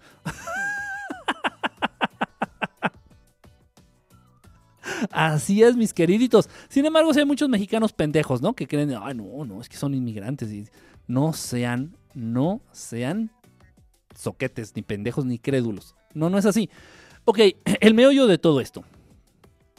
El meollo de todo esto. Entonces, así se han llevado a cabo la, gobernabilidad aquí en países latinoamericanos, a través de dedazos. Son familias comunes y corrientes, son hijos de perras, son hijos de vecinas, son perradas, son cualquier ser humano común y más corriente que común. Sin embargo, gozan del privilegio del dedazo de las 13 familias o de la corona inglesa. Así pasó con Salinas de Gortari, así pasó con Cedillo, así pasó con, con, el señor Miado, así pasó y sigue pasando. Todo lo que tenga que ver con el PRI, con el PAN y con estos partidos mierderos, con el verde ecologista, todo lo que tenga que ver con ellos, son decisiones que vienen desde arriba. No, nadie escogió a Cedillo, nadie escogió a Calderón, nadie escogió a Vicente Fox, nadie escogió a Salinas de Gortari, nadie escogió a Miguel de la Madrid Hurtado, nadie escogió a, nadie escogió, el pueblo mexicano no ha escogido a ninguno de sus gobernantes, a ninguno, a ninguno, a ninguno. Todos han sido dedazo e imposición del nuevo orden mundial. Repito, desde ese proceso, desde esa obra de teatro que se llamó Independencia Mexicana independencia de México. Desde esa obra de teatro se ha metido este desmadre. Total. Entonces, algo que debemos de entender, algo que debemos de entender es precisamente eso. En la medida en que tú entiendas al mundo, el sistema, cómo se maneja, es la medida en que te va a dejar de hacer daño. Esto trae como consecuencias dos cosas. Este sistema de gobernabilidad en México y en Latinoamérica trae como consecuencia dos cosas. Muchas, pero principales dos. La corrupción y la violencia. Aquí en México tú, de una manera sensata, de una manera tratando de ser claro, dices, a ver, ¿por qué este hijo de su chingada madre? ¿Por qué este cabrón lleno de giotes quiere ser presidente? Vamos a ponerlo desde esta perspectiva. ¿Por qué él y no yo? ¿Por qué? Esto, es algo muy, esto es algo muy, muy lógico. Es una, una, esto es una postura real. Es una cuestión que se plantea eh, millones, millones y millones de personas en Latinoamérica y en muchos países del mundo, decir, bueno, ¿por qué están gobernando estos hijos de puta y no yo? O mi compadre, o mi vecino. Una pregunta muy, muy, digo que más que obvia, dices, ¿por qué en México gobierna este mequetrefe que solamente sabe rebuznar no sabe hablar, no sabe pensar, no sabe leer, no sabe hablar, no sabe ni en dónde está parado. De verdad, lo digo, ustedes lo saben. ¿Por qué gobierna él y mejor no gobierna Osos Leclop?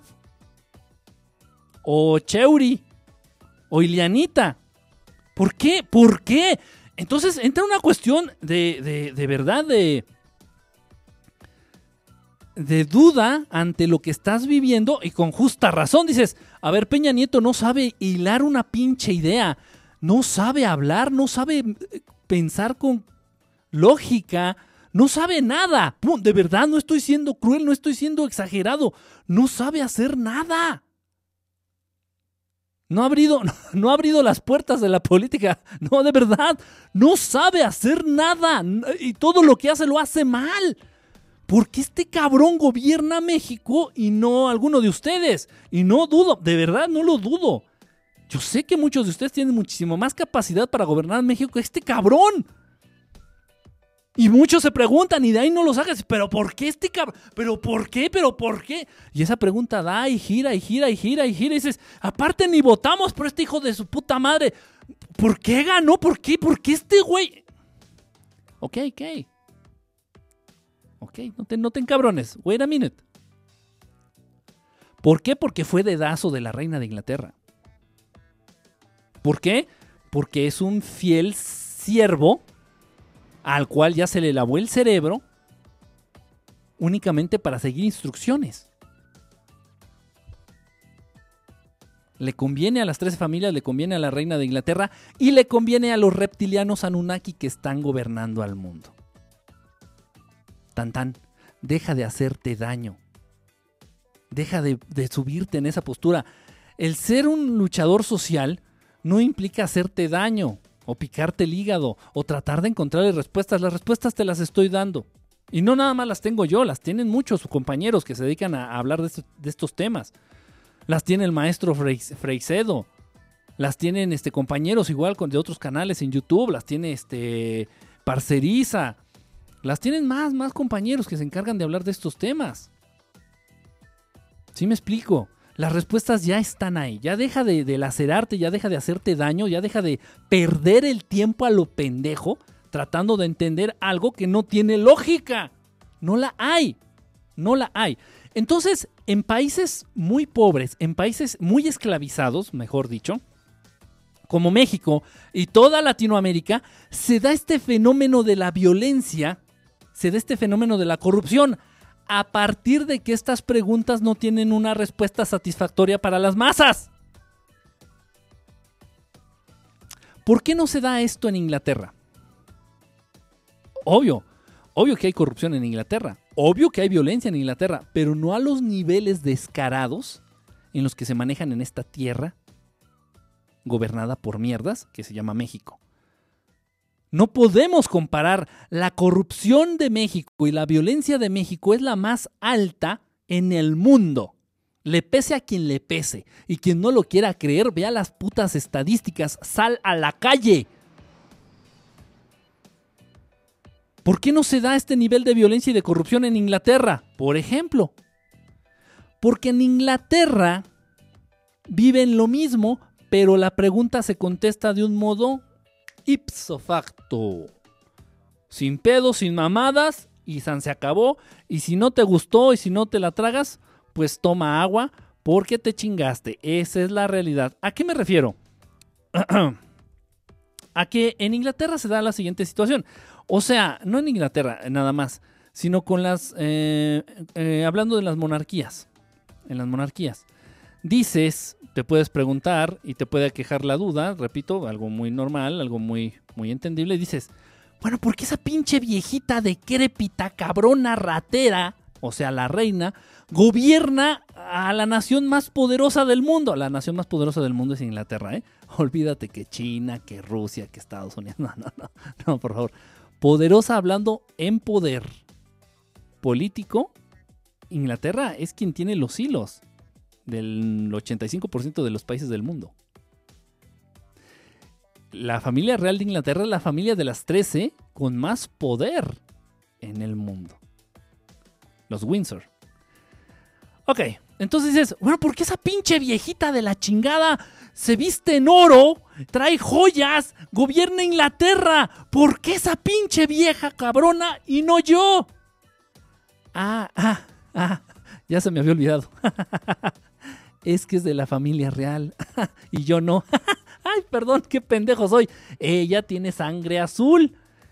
La mía es de, de Nesquik, de chocolate, perdón. La mía es de chocolate con atole. Se acabó. El pueblo vive calladito. El pueblo inglés, en su mayoría, vive conforme con ser gobernados por estos entes, por la familia real. No la hacen de pedo, Dice, está bien, ellos deben de gobernar, deben de vivir en la opulencia, deben de vivir en la riqueza, pues porque son nuestros reyes, ni modo que vivan pobres. ¿Pero por qué son ellos los reyes? Pues porque pertenecen a la familia real, pendejo. Su mamá de ella fue la reina y la mamá de ella fue la reina y la mamá de ella fue la reina y la mamá de ella fue la reina. Y si seguimos la cadenita, estos hijos de puta descienden del primer faraón egipcio.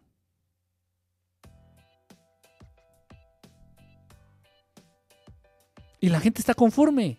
Y no hay pedo. Dices, yo nunca voy a llegar a ser de la familia real. O sea, no nací no, yo no nací del vientre de la reina, entonces ya me chingué. No soy el príncipe Harry ni el príncipe Henry, yo no sé cómo se llama el otro pendejo. Ni mi mamá era la princesa Diana, ni mi abuelita es la reina de Inglaterra. Ya me chingué. Soy un pobre jodido del pueblo, de la perrada. Y está bien que ellos gobiernen porque ellos son de la familia real y llevan sangre azul en sus venas. Se acabó.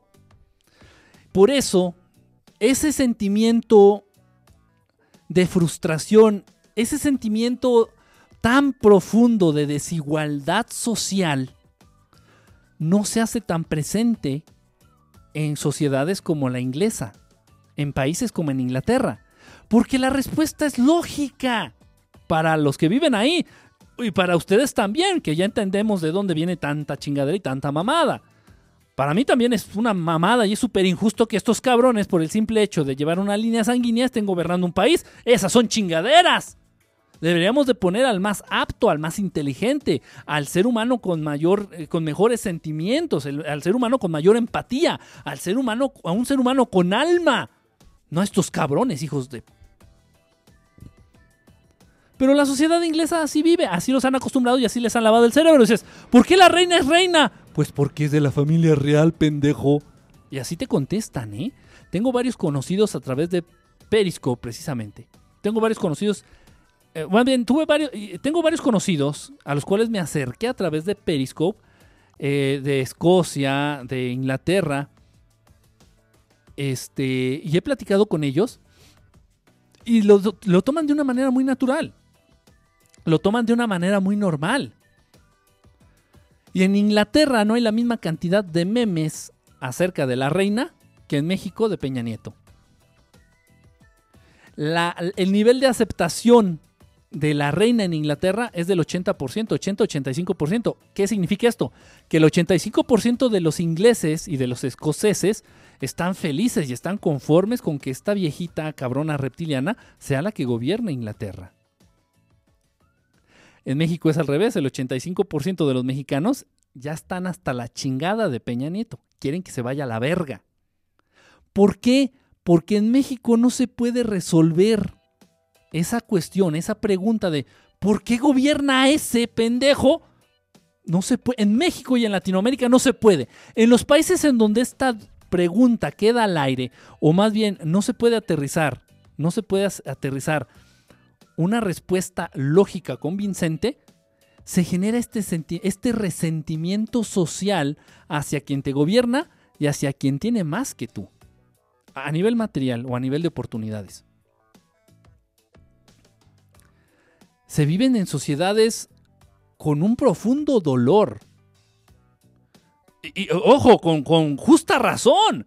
Ya lo dije y es una pregunta muy válida. Y me lo han dicho, me lo han dicho específicamente hablando en política. Me dicen, mira Enrique, yo estudié ciencias políticas, yo estudié este, economía en la UNAM. Este, yo hice ya mi maestría, hice esto, hice el otro, este, y traté de entrar este, a, a, un puesto político, traté de, y no se puede, no tuve oportunidad, me tuve que, este, me tuve que conformar por ganar este, 10 mil pesos, 8 mil pesos, 15 mil pesos mensuales. Este, no se vale, yo estudié y cómo es posible que el presidente no sabe ni hablar, cómo es posible que el gobernador de Oaxaca no sabe ni hablar y estos hijos de putas están embolsando 200, 300 millones, no sé cuánto, 200, 300 mil pesos, un millón, dos millones, no sé, la cantidad que ellos quieran mensualmente. Y no nada más estamos hablando de, de poder económico, sino de impunidad. O sea, vamos y volvemos a lo mismo.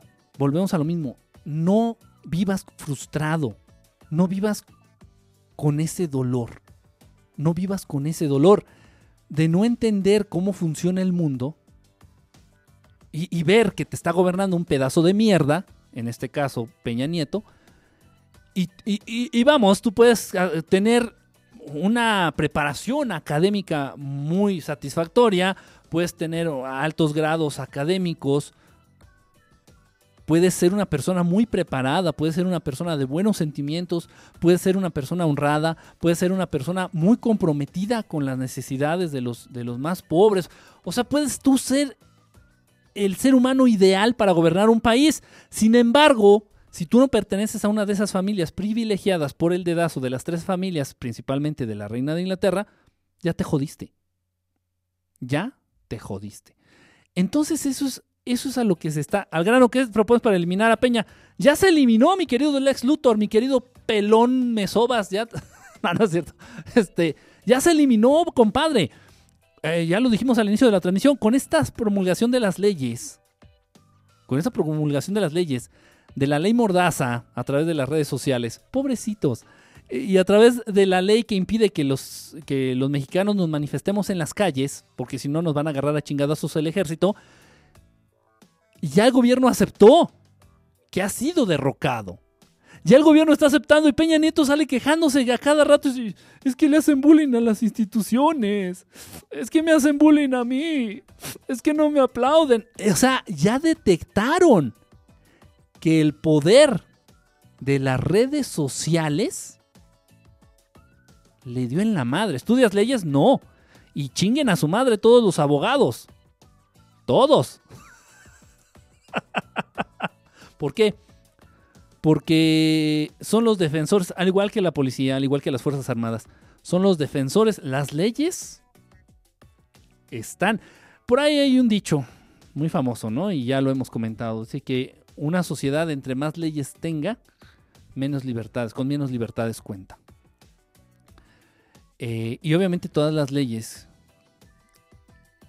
que se, que, se, que se crean, todas las leyes que se aprueban, todas las leyes, todo, todo, todo va a estar siempre cuidando los intereses de los de arriba. Obviamente. Hay muchísimos libros, muchos, muchos, muchos, muchos, muchos, muchos libros, muchos libros miren, en el mundo lo que más, de lo que más hay libros son de leyes. Por algo de ser. Del mismo modo que entras a un Walmart y lo que más venden son productos con azúcar y harina. Por algo de ser. No creo que sea porque te hacen bien. Tampoco creo que haya tantas leyes porque te hacen bien. O porque estén a nuestro favor. De este modo, entonces, este, plantean estas nuevas leyes, la ley Mordaza y la ley que te evita que, te manifiestes libremente en las calles, con esto, más allá, más allá de lo que quieran hacer los pobrecitos con sus leyes pendejas, lo que están diciendo es perdimos la batalla. Ya. Nos hicieron mierda ustedes, mexicanitos, pendejos, mediocres, giotosos, codos prietos nos dieron en la madre y nos siguen dando en la madre con sus putas manifestaciones y con sus putos memes así. Con sus putas memes en, las redes sociales. Nos dieron en la madre. Y el nivel de aceptación del, del candidato oficial pues no, no, no levanta, el pobrecito no levanta y, y siguen saliendo patarrajadas y siguen saliendo, siguen saliendo más, más y más pinches actos de corrupción, de OHL, de Obedrech, de, de triangulación de fondos, ya salió estos, estos hijos de puta, ya deberían de estar en la cárcel, ya deberían de estar, este, no en la cárcel, deberían de hacer una, no sé, como lo que hacían en, en Francia, deberían de cortarles la cabeza no sé, eh, eh, eh, al que gobernó México no fue Peña Nieto, por favor, fue el señor Videgaray, este, pues ya se le encontró ahí una triangulación de no sé cuántos millones de, dólares o de pesos para campañas del PRI a través de... Pero esto ya no, es, ya no es novedad, esto ya se sabe, en otro país ya les hubieran dado en su madre, los estarían persiguiendo, los estarían persiguiendo, los estarían juzgando por traidores a la patria, por hijos de puta. Y todo esto ha salido a la luz pública, todo esto se ha dado a conocer a través de las redes sociales, no a través del noticiario de López Dóriga. No mames. No. No a través de los medios chayoteros. No, no, no. Es, es, es un tema, es un tema no tanto complicado, sino, sino que tenemos que ver realmente con lo que contamos. Eh, o sea, no, esto lo, siempre, lo he comentado, nunca te enfoques a lo que no tienes, más bien enfócate a lo que realmente tienes. Con lo que cuentas, aférrate a lo que sí tienes, aférrate a aquello con lo que sí cuentas. Entonces, el pueblo contamos con este gran poder de las redes sociales. Y tan es así que el gobierno ya lo reconoció, dice, nos están derrocando. El gobierno priista neoliberal del nuevo orden mundial, la mescrotos de las 13 familias, a través del PRI aquí en México, está prácticamente derrocado, está prácticamente aniquilado por el poder de las redes sociales, por el poder de la manifestación del pueblo, por el poder de concientización que tienen las redes sociales. Está increíble, está increíble el poder que, que, otorgan estos, el poder que se puede ejercer, la presión que se puede ejercer a partir de las redes sociales. Está genial, está genial. Y es lo único que está. Estos pobrecitos pendejos, la gente no lo entiende así, ¿eh? Y la gente se está, este, se está, se está quejando, ¿no? Ay, nos, nos van a callar y nada. Tranquilos, tranquilos.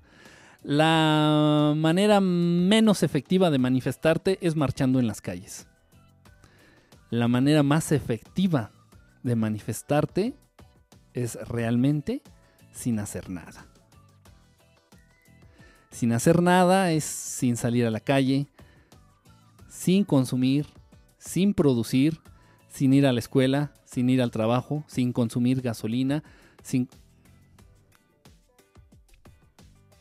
El país se va a la mierda junto con el gobierno, que es lo que me interesa.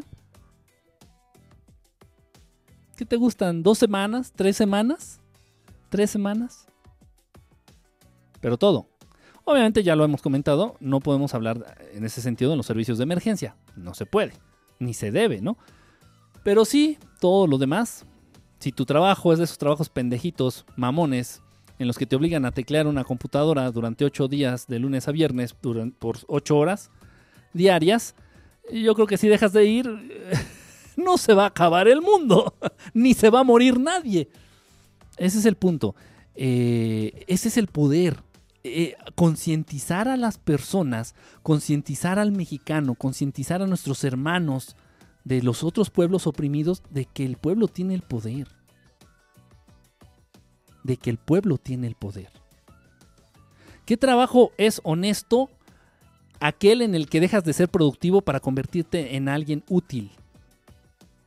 Si tú estás en tu, en tu trabajo, en tu oficio, en lo, que tú, en lo que tú te desempeñas para tragar, te enfocas en ser productivo, eres un pinche títere cómplice del sistema que esclaviza a las masas. Si tú te enfocas a ser útil, rompes. Rompes con los intereses del sistema. No se trata de ser honesto o deshonesto. Eso ya es de, cada quien. La honestidad es algo muy de cada quien. No, no, no, no, no, no, tiene que ver con lo que uno, a lo que uno se dedica. Eso ya es de cada quien. Es como decir, este, ¿Por qué Peña Nieto es ratero? Pues pinche naturaleza, ¿no? ¿Por qué es corrupto? Pinche naturaleza del güey. un ser humano que no tiene alma, ¿qué puedes esperar de, un ser, de seres humanos que no tienen alma?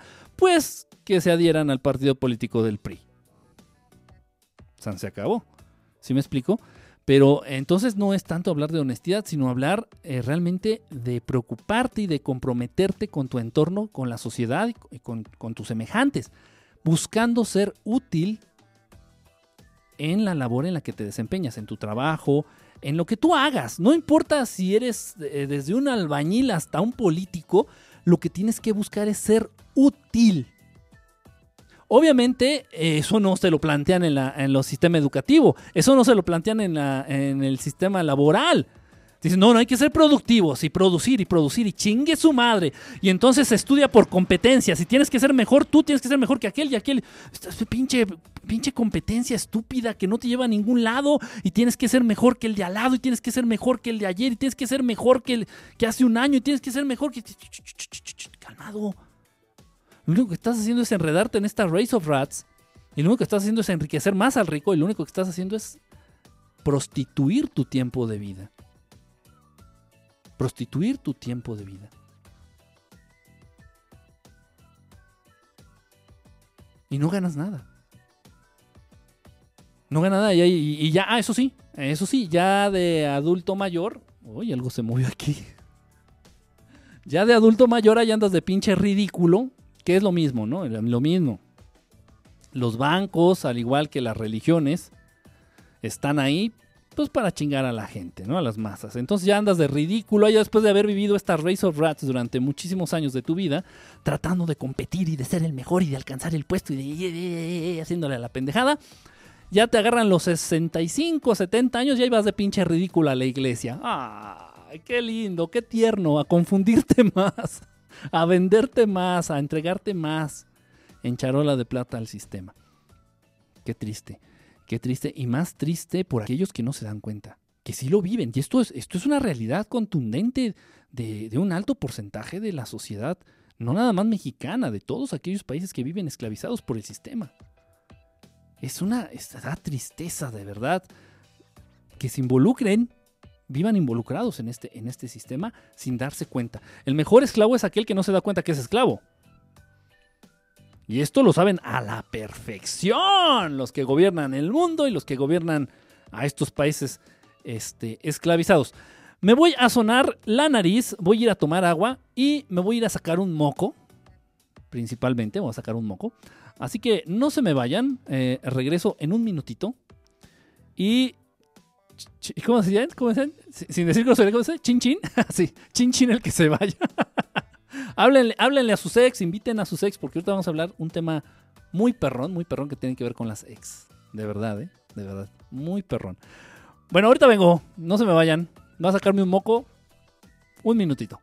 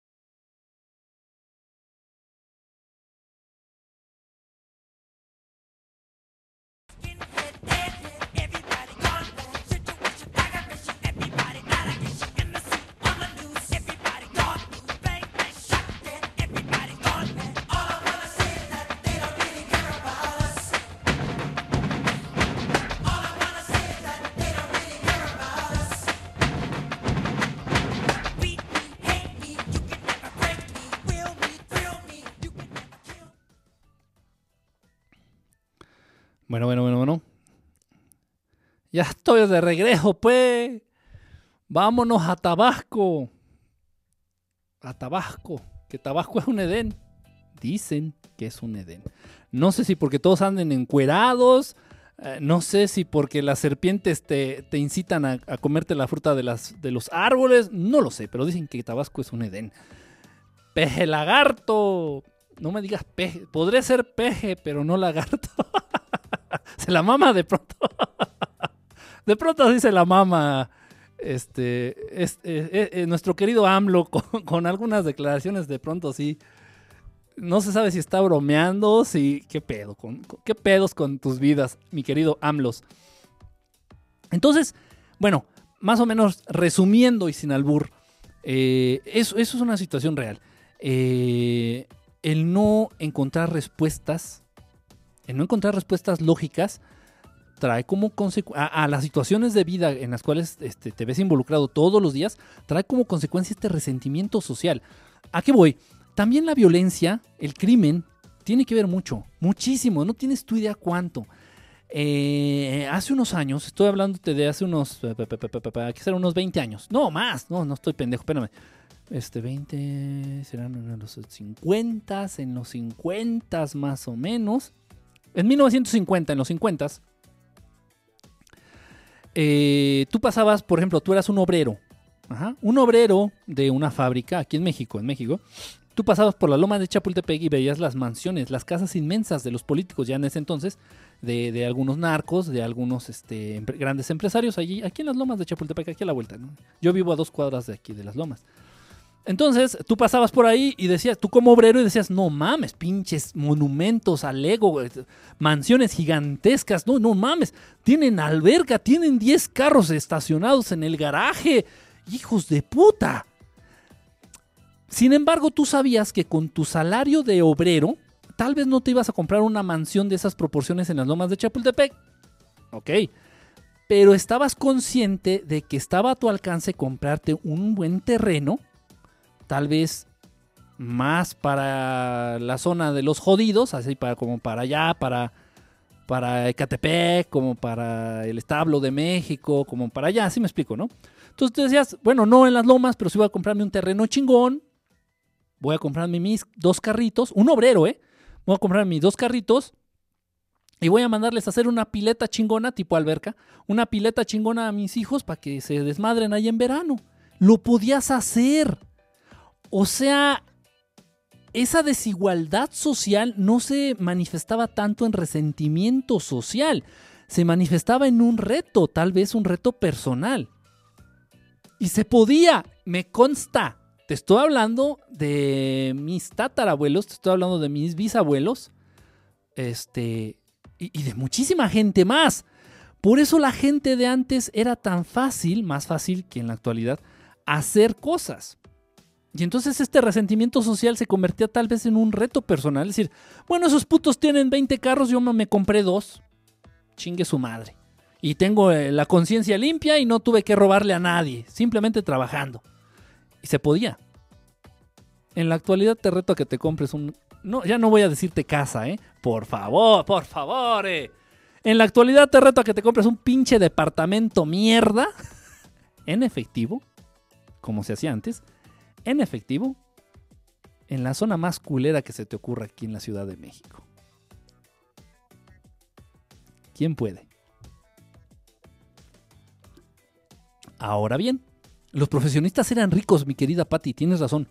Los profes bueno, ricos eran, eran pudientes, de verdad, sí, sí tenían una situación bastante acomodada. Tenían los, antes un profesionista puta madre, o sea, tú te bajabas los calzones, de verdad, ¿eh?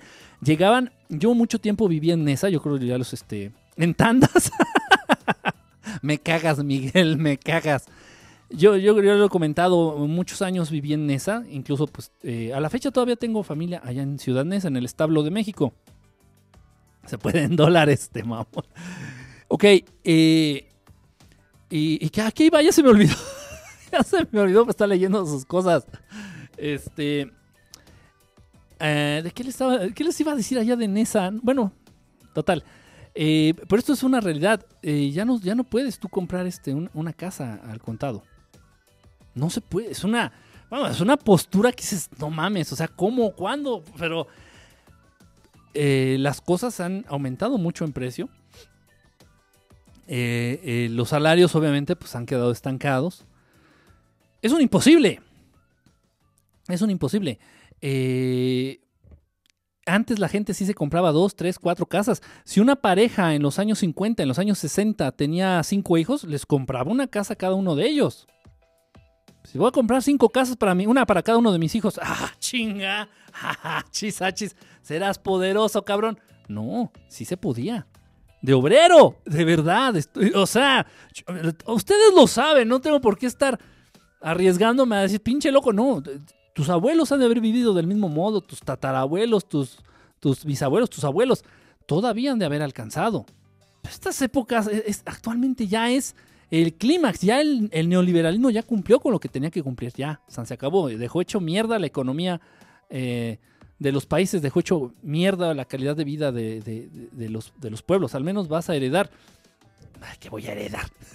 no, te estoy diciendo que fue de mis tatarabuelos, todos mis bisabuelos. No, pues obviamente se los heredaron, pero a sus hijos. No, no a, no a los colados. Entonces, ah, ya me acuerdo que les estaba diciendo. Yo viví mucho tiempo allá en esa. Yo me acuerdo, incluso todavía de niño, ¿eh? Todavía de niño. Por ahí por los 60 más o menos. Llegaba, llegaba gente y te enterabas de que era profesionista. Y le decían el licenciado. Sepa la chingada en que era licenciado. Tal vez nada más lo único que tenía era licencia para conducir, ¿no? Pero bueno, le decían licenciado. No, es que, ¿qué crees? Que el de la casa verde ahí, de la, calle acá, de, de la de la vuelta, es licenciado. Ah, no mames. Sí. No, y trae unos pinches carrazos. Sí. O sea, en esas épocas, uy, no, el que era profesionista ya tenía el mundo a sus pies, ¿eh? Aquí en México. Tenía el mundo a sus pies, ya tenía la vida comprada, ya dices, yo, yo ya mamé. Eso sí, era muy poca la gente que se alcanzaba a graduar de las universidades, muy poca comparación de la actualidad. Y más con carreras, los digo con respeto, de verdad, pero vamos a ser francos. ¿Quién estudia ciencias de la comunicación? no mames, no desperdicies tu tiempo así. ¿Quién estudia psicología? Hazme, hazme el chingado favor. No desperdicien su vida. Bueno, en fin. Pero antes sí, antes eran pocos los que se graduaban de las universidades, pocos los que eran profesionistas, pocos a los que se les podía llegar a decir licenciados, y esos putos en la era de los 60, de en los años 70, en la década de los 60, 70, ya tenían la vida comprada. Con cualquier chamba que agarraras, puta, ya la armabas. Y vivías a toda madre. Actualmente todos los que... la mayoría, la gran mayoría contamos con una, con dos, con tres carreras, con un, dos, tres posgrados, y de sus putos 15 mil, 20 mil pesos no nos sacan. Díganme, licenciado, licenciado. ¿Sí entienden? Entonces, está, está la situación interesante. Esto es una, y es una realidad. No, no podemos decir será o no será. No, no, no, debe ser pendejo. Eso es una realidad contundente. Repito, la idea precisamente es eso generar conciencia del modo en el que funciona el mundo. Generar conciencia de cómo se maneja esta realidad artificial llamada Matrix por algunos autores. Y en medida en que lo vamos entendiendo, es la medida en que nos va a dejar de hacer daño bueno, es que yo tengo 20 doctorados y ¿por qué no estoy ganando igual que un gobernador? Si ellos no saben ni hablar. Calmado, maestro, calmado. Bueno, pues tuviste la mala suerte de que tu abuelo o tu bisabuelo o tu tatarabuelo o tu papá no fue dedazo de algún pendejo, nada más. Contrólate. Relajado, relajadito. Ustedes lo saben, yo entré a yo entré a trabajar al gobierno de la Ciudad de México con Lady Pinky CDMX, la travesti esta de la mancera, eh, y, fue, fue nepotismo, completamente nepotismo, a través de un conocido. Y solo así, y solo así. Obviamente que si tienes el conocido y obviamente que si eres gay, pues ya entraste y por la puerta grande. Eh, es una realidad. Deja de hacerte daño, deja de, deja de herirte, deja, entiende, entiende esto y no es malo. Simplemente, ojo, ojo, si es malo, si es malo, lo malo es que no lo entiendas y lo malo es que te hagas daño a partir de esto. Simplemente ya una vez que lo entiendes dices, hijos de puta, ahí está. Y repito, ya cuando entiendes, ya cuando entiendes qué es y de cómo va, ya no te hace daño, ya no te afecta. ¿Sí me explico? Ya no te genera sufrimiento. Y eso es, eso es lo más importante. Y dejar de perder el tiempo en hacerle a la mamada de, es que este, pero ¿por qué él sí? ¿Por qué él sí, yo no? ¿Pero por qué esto es así? ¿Pero por qué ya basta? Ya basta. Lo mismo pasa con el tema, este, con el tema ovni. Lo mismo pasa con el tema ovni. Muchos de mis compañeros y de los autonombrados investigadores del fenómeno ovni se enfocan y se siguen enfocando y se siguen enfocando y se siguen enfocando en buscar naves, en ver naves, en, recabar evidencia. Miren, miren, si es una nave, miren, sí, si es una nave, miren, si es una nave. Sí, ya sabemos que existen, sí, sí hay naves, sí, si hay naves, hay seres, hay inteligencias, existen inteligencias no humanas. Este, ok, ¿qué sigue? ¿Qué sigue? Ya sabemos que existen. ¿Y y ellos siguen estancados en eso, ¿no? Ellos siguen estancados y aferrados. Y, mándenme videos y, vamos a buscar más naves. Y es que sí existen. Dices, bueno, sí, sí, ya sabemos. Ya lo dijo la misma CIA en los documentos que acaba de desclasificar también la NSA. Ya, ya lo dejaron bien en claro. Ya dijeron, ya dijeron. Sí existen los ovnis. Ya acaban, están difundiendo mucho videos de, pilotos que se encuentran este, en sus radares con naves extraterrestres ya los están haciendo público. Ojo, esto no lo están haciendo por el bien de la humanidad, esto lleva, lleva doble filo. Esto lleva doble filo. No lo están haciendo por buena onda de que, ay, este, para que se enteren, miren, entérense, no mames, no mames, mira, pinche gobierno gringo, no, no te la mames. O sea, tienes conciencia de esto desde 1900, ¿qué te gusta? 38, 1940. Tienes la certeza absoluta, tienes fotos, tienes videos, tienes incluso la firma de razas extraterrestres y ahora me sales con la mamá de que, ay, qué sorpresa, miren, parece que sí existen. Que no mamen, que no mamen. o sea, no mamar. Entonces no lo están haciendo por nuestro bien, ¿eh? No están dando a conocer esta información por nuestro bien. No, obviamente no.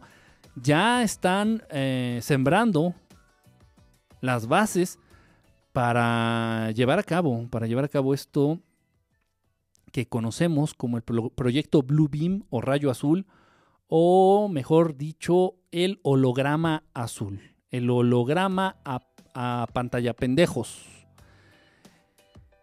Es lo mismo que utilizaron en las Torres Gemelas. Los aviones no eran aviones, eran, eran hologramas. Fue el primer lugar en donde este, lo, lo utilizaron de manera pública en un espacio abierto esta tecnología. Obviamente en ese entonces está el avioncito se ve como pixeleado, ¿no? Se ve bastante chafa. Pero ya en la actualidad ya mejoró mucho la tecnología. Ya pueden dar conciertos y lo están haciendo. Están dando conciertos en donde, en donde ya el, cantante que está enfrente en el escenario no es, no es real.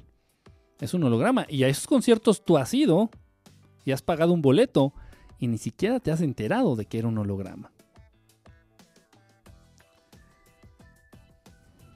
Por ahí investiguenle les va a caer de peso, ¿eh? Y se, va, se van a encabronar. Se van a encabronar. Estoy hablando de conciertos que se han dado aquí en la Ciudad de México, específicamente aquí en el Foro Sol. Es una tecnología ya muy avanzada, muy avanzada. Eh, entonces ya están poniendo las bases. Ya van a salir, cada vez va a haber más pilotos, cada vez va a haber gente, según este, trabajadores de la CIA o trabajadores de la NSA o trabajadores del gobierno, del Pentágono de Estados Unidos, que van a salir dando declaraciones de no, sí, sí, sí, sí, sí, sí, sí existen los ovnis, sí, miren, cree, esto parece un ovni, miren, vimos aquí hay una prueba, aquí se aparece en el radar, no, yo lo vi, yo vi, miren, tomé un video con el celular y, ay, qué coincidencia, hijos de puta, lo saben desde hace más de 100 años y están sacando la mamada apenas de que, ay, miren, que parece que sí, no mamen. No, están planteando ya las bases para que la gente esté generando conciencia de que según el fenómeno es real, obviamente el fenómeno es real. Lo que no va a ser real es lo que estos hijos de puta nos van a hacer creer a través del fenómeno. Entonces sí van a hacerte creer de que la Tierra está en, posible este, peligro de invasión, eh, un, peligro latente de invasión extraterrestre por razas hostiles y entonces tú vas a ser capaz de darle las nalgas y de darle el poder absoluto al gobierno de Estados Unidos diciéndole, Donald Trump, Sálvanos, por favor. Que no nos...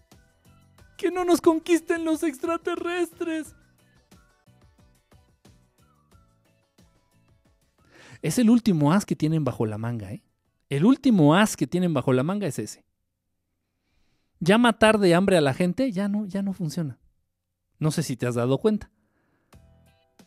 La violencia a partir de, de las guerras ya no funciona. Ya no pega. No sé si se han dado cuenta. Eh, no sé si ustedes recuerdan eh, la gran difusión que tuvo, eh, que tenía incluso, tenían incluso un nombre como de telenovela, ¿no? Misión Tormenta del Desierto. Ta, ta, tan. Cobertura 24 horas. Era como un Big Brother protagonizado por el gobierno de Estados Unidos, ¿no?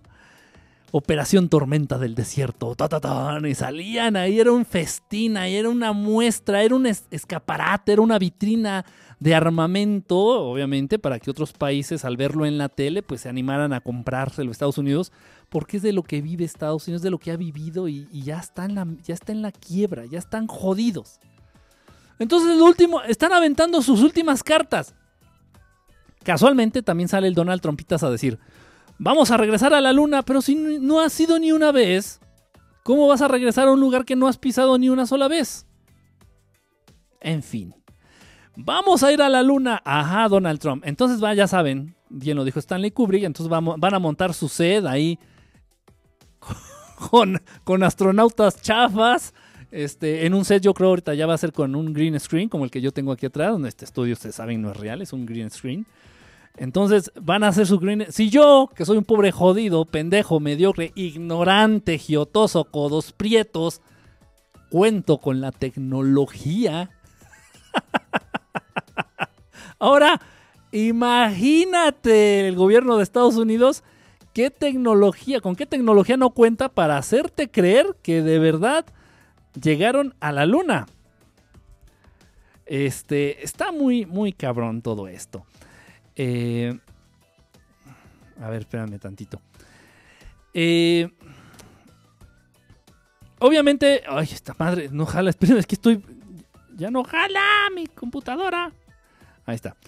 Eh, obviamente van a regresar a la luna no por, según ellos, no van a ir, es imposible. Para el ser humano es, escuchen por favor, es imposible para la raza humana, imposible salir de la atmósfera terrestre. Imposible.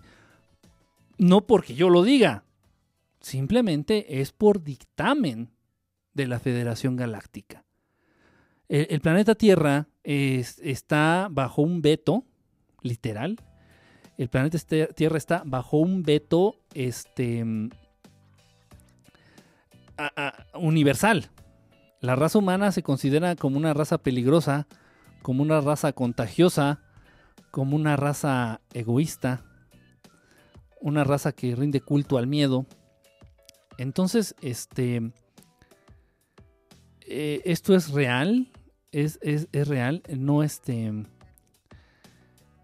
No es ninguna película de ciencia ficción. Ay, es que esto, es que se me trabó aquí la pinche computadora. Estoy tratando de desapendejarla. Por eso me veo así medio, medio apendejado. Bueno, de por sí, ¿no? De por sí.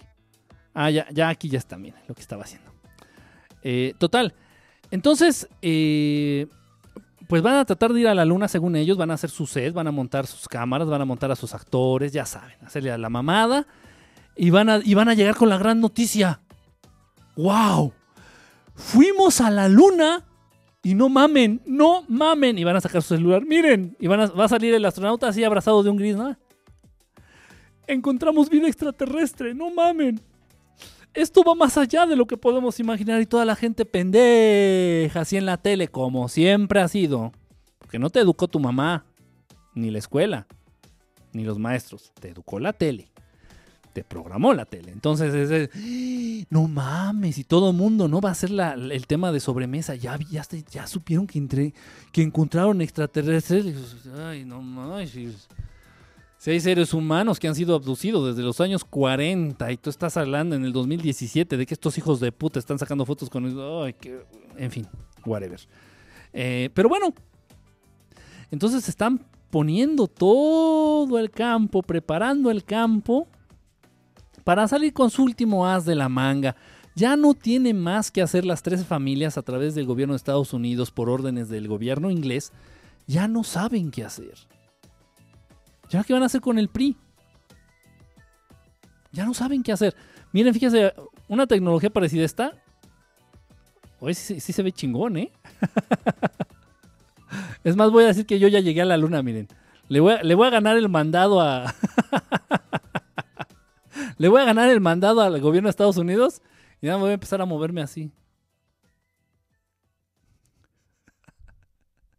qué, qué vergüenza, qué... Bueno, en fin. Y que, y que este Stanley Kubrick les dijo, ¿eh? Le dijo al gobierno de Estados Unidos, dice, es que no se ven estrellas, pendejos. Dice, ¿cómo, cómo se va a ver todo negro sin estrellas? En las grabaciones que hay de según de cuando el hombre llegó a la luna, fíjense, no hay ni una estrella en el, en, el espacio, no se, no se ve ninguna estrella. Y que Stanley Kubrick les dijo, se, se, tienen que ver estrellas, ¿cómo? O sea, no, no, no, no, no, este, allá es distinto. Bueno. pues miren, noticia de última hora, yo ya llegué a la luna y hasta puedo respirar en la superficie lunar, ¿eh? Sin mamadas. Sí, eh, bueno, lo más importante es generar conciencia, tener la conciencia de lo que están haciendo, tener conciencia de los planes que estos hijos de puta tienen para la raza humana.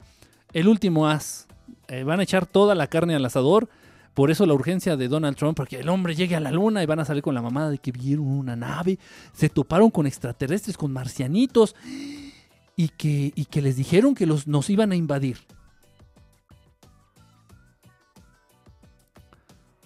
una invasión de manera abierta no se puede llevar a cabo porque intervendrían otras razas benévolas, otras razas buenas, son las que se encargan de evitar invasiones a otro, no más a este planeta, a otras civilizaciones, a otros planetas. No se puede. Por eso existe la burocracia. La burocracia en México y los procesos legales existen a partir de legitimizar la invasión extraterrestre de la cual el ser humano es víctima de estos hijos de puta reptilianos Anunnaki. Entonces cuando hay una guerra, tú no puedes llegar por tus santos huevos y iniciar una guerra y lanzar una bomba y empezar a... No, no, no. Tienes que hacer un papelito burocrático, burocracia, procedimientos legales. Tienes que hacer un papelito donde diga, ay, ¿qué crees? Este, Shenji Yegon, te voy a mandar un misil, ¿eh? Y te voy a empezar a hacer la guerra. Te declaro la guerra. Como el jueguito este pendejo de declaro la guerra. Así. Entonces ya él ya está enterado. Entonces se está haciendo de manera legal. Chingue su madre. Por eso hacen tanto este circo eh, los, los gobiernos y las tres familias. De las votaciones y de la democracia y de tanta mamada. ¿Por qué? Porque si en un momento dado el, descontento de un pueblo es generalizado, estamos hablando de mayor al, al 70%, sí hay la intervención de razas extraterrestres benévolas. Sí hay la intervención de la, de la, de la Federación Galáctica. No es confederación, es federación. De la Federación Galáctica. Sí hay intervención de la Federación Galáctica. Dices, por eso le hacen tanto a la mamada. Por eso todo, todo se hace a través de la burocracia. Y entonces yo volteo al cielo y cuando se tengo la oportunidad de tener contacto cercano con algún maestro de luz y le pregunto de manera directa, telepática. ¿Por qué permites, por qué permites, maestro, tú y tu raza, por qué permiten que el pueblo de México vive en esta puta miseria? ¿Por qué permiten que nos estén robando? ¿Por qué permiten que estén pisoteando los derechos humanos del pueblo mexicano? ¿Por qué lo permiten? Y dice, ustedes lo eligieron. No, no, no lo elegimos, nos lo impusieron no hicieron nada. Ah, bueno, eso sí. Eh, buen punto. ah, qué maestro tan chingón. Con razón eres maestro de luz, cabrón. y tienen razón. Por eso es esta fantochada, por eso es esta puesta en escena, por eso es este nivel de burocracia, por eso es este nivel de procedimientos legales, por eso existe la burocracia, por eso existen los trámites, por eso todo, todo, y ellos lo entienden así, dice, ok, sí, les están metiendo la verga a los, a los mexicanos, les están metiendo la verga a la raza humana en general, pero pues ellos no hacen nada. Le suben la gasolina y la van a comprar, les imponen a Peña Nieto y le aplauden. les ponen en un concierto un holograma y pagan para ir a verlo, es que ellos están conscientes, están contentos y están a gusto con lo que están viviendo. Y así lo han dicho, así lo expresan. Es que no, espérate. Votaron por López Obrador y pusieron a este hijo de puta. Impusieron a este hijo de puta. Entonces no estamos. Pero no hicieron nada. Ni se manifestaron en contra. Ni, ni buscaron la manera de, quitarlo. No, o sea, no. O sea, ustedes están viviendo lo que quieren vivir. Dios creador, como, como raza inteligente, ya les dio las armas, los dones, la inteligencia para salir avante ante cualquier circunstancia adversa que se les presente y no lo hacen. Quiere decir que ustedes están contentos. Y siendo francos, sí, todos los mexicanos, muchos mexicanos, más del 60% de los mexicanos está perfectamente contento con este nivel de mediocridad, con este nivel de, corrupción, con este nivel de ignorancia, con este nivel patético de vida que se le ha impuesto al mexicano a través de los gobiernos priistas. está, está encantado, está perfecto. Mientras ¡Ojo! Querido mexicano, codos prietos, mientras no te quiten tu caguama de fin de semana ni tu partido de fútbol, todo está perfecto. Todo está de lujo. Por eso Televisa es millonario y por eso los futbolistas son millonarios. Entonces, ¿qué sistema propones? Uno que si te explico, mi querido licenciado, no entenderías ni una chingada, maestro. No porque seas menso. O tal vez sí, ¿no? No, no lo sé. No, no estoy diciendo eso, no estoy insinuando eso. No lo entenderías porque está más allá de aquello a lo que has sido tú programado a entender. Eh, hemos hecho el ejercicio de reflexión. Hemos hecho un ejercicio, ejercicios sencillitos. Vamos a hacer uno ahorita. Vamos a hacer uno. A ver, para que se me desapendejen. A ver. Saquen, dejen de rascarse las bolas, dejen de picarse el ombligo. no, no es cierto. Vamos a hacer esto. Quiero, quiero que en su mente, en su mente, cierren los ojos. Obviamente, pues están, van a seguir escuchando la transmisión. Si tienen audífonos, si, los van a seguir escuchando la transmisión. Cierren los ojitos, los que quieran hacer el ejercicio. Cierren los ojitos. Cierra tus ojitos todos vamos a cerrar nuestros ojitos, incluso yo también. No sé para qué chingados lo hago yo, pero bueno, vamos a cerrar nuestros ojitos. Y les invito, ya que tenemos los ojitos cerrados y estamos así tranquilitos, estamos calmados, les invito a que en su mente imaginen este animal es un animal nuevo. Es un animal que nunca has visto. Es un animal, un animalito que nunca, nunca se ha visto en, el planeta Tierra. Nunca ha sido visto por un ser humano. Te invito a que te imagines cómo es este animal que se llama Icañú. Es un Icañú. Imagínate este Icañú. Ningún ser humano ha visto a un Icañú. De hecho, vienen de una galaxia muy, muy lejana. Es un animalito, es un Icañú.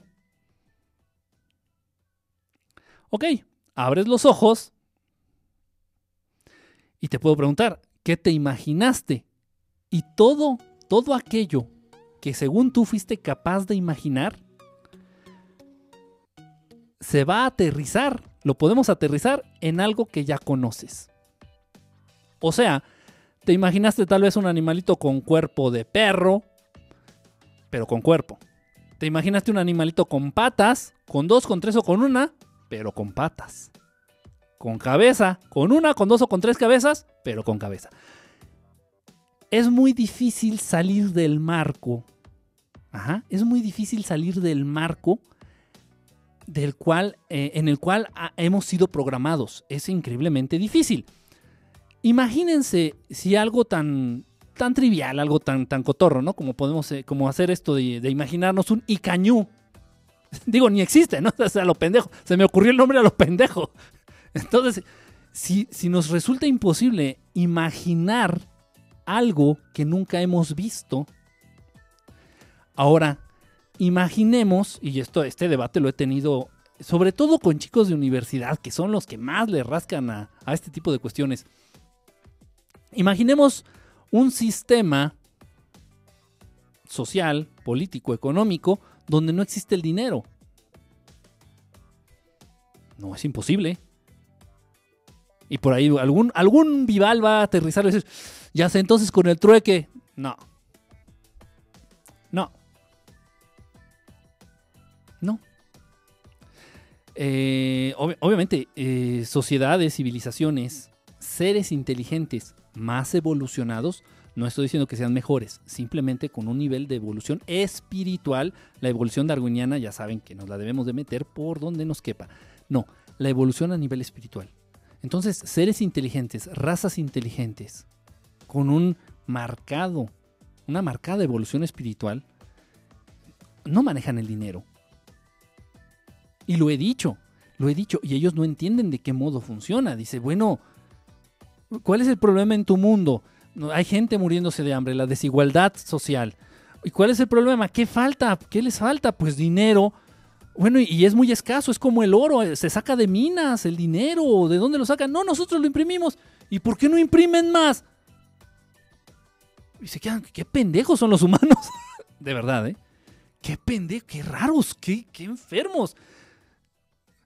Y siguen atados al sistema que les está dando en la madre y lo defiendes y lo defienden y luchan por este sistema y... Entonces, imaginar una sociedad, un sistema político, económico, comercial, una sociedad en donde no exista una moneda de cambio, no lo vas a lograr. Y existe. Esa es la ventaja e, esa es la ventaja y lo he dicho muchas veces. No se trata de, ver ovnis. Ah, ya vi ovni, ya chingué, ya me puedo morir a gusto. No mames.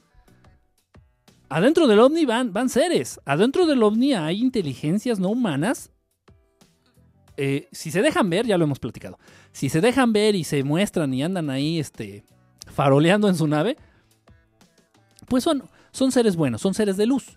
Los seres oscuros, igual que un pinche raterito pendejo humano, se esconde así atrás de un poste, se esconde en lo oscurito y te sale y te sorprende y tú... ¡Ah! Así son los rateros, ¿sí o no? Ningún ratero te ve desde lejos. Te voy a saltar, puto, ¿eh? Espérame, te voy a saltar. No. o sea, te llegan de pronto y... No mames. Así son las razas. Todos los seres malos del universo hacen la misma chingadera. Se manejan del mismo modo. Entiende lo micro para entender lo macro. Se manejan del mismo modo. Entonces, los extraterrestres que se aparecen de pronto, las naves que se aparecen, te sorprenden y te paralizan y son culeros, son ojetes, son malos. Ajá. Los que se muestran ya andan ahí danzando y dejan que les tomes video y son seres buenos. Entonces, estos seres buenos tienen un modo de vida. Pertenecen a una sociedad. Pertenecen, no sé a dónde, repito, no sé si en el interior del planeta, no sé si en el otro mundo, no sé si en otra dimensión, no sé. No me lo han dicho. Pero pertenecen a sociedades en estas sociedades no existen monedas de cambio. No existen dinero, ni el trueque. ¿Cómo es posible que lleven a cabo esta, este, esta convivencia, esta sociedad? o sea, va más allá de lo que te han enseñado a ti en este planeta. Es más, y te lo digo sinceramente, y con conocimiento de causa, en es, para muchas de estas razas, muchas, repito, no para todas, para muchas razas, los números no existen. Porque para ellos los números contienen un, un, significado mágico, pero negativo. Y, lo sabemos, los gobernantes, las 13 familias, eh, muchos de ellos son especialistas en la cábala, muchos de ellos son especialistas en el manejo de energías oscuras. Esto, esto, esto es real, esto existe, esto existe. Y para muchas razas de luz no son necesarios los números. ¿Para qué? Los números lo único que hacen es eh, acentuar que tú ya eres más viejo que el año pasado.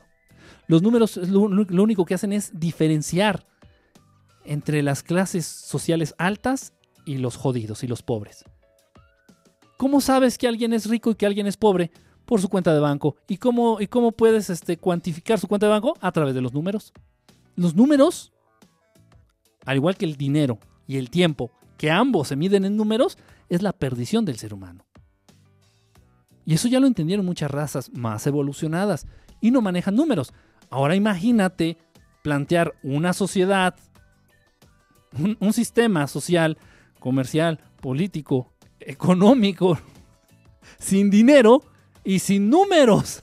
O sea, eh, eh, no es difícil. Simplemente se tiene que llegar a, la conciencia de que existe y aprender de otros, de otros, de seres más evolucionados. Para eso, para eso se hacen presentes. El fenómeno del contactismo es real, es real, me consta. No todos, tengan cuidado.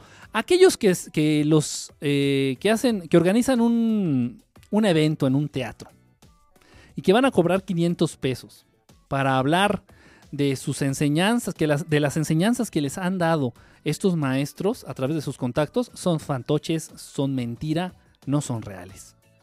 Porque en el momento en el que un maestro de luz se entere o detecte que tú estás cobrando, o pero así, desalmadamente estás cobrando por compartir estas verdades, te manda la chingada. Te manda la chingada. ¿Qué va a estar compartiendo? Vete a la chingada. Por lógica. Todo tiene una, lógica. Todo tiene. Todo se, puede. Lo podemos aterrizar en un pensamiento lógico.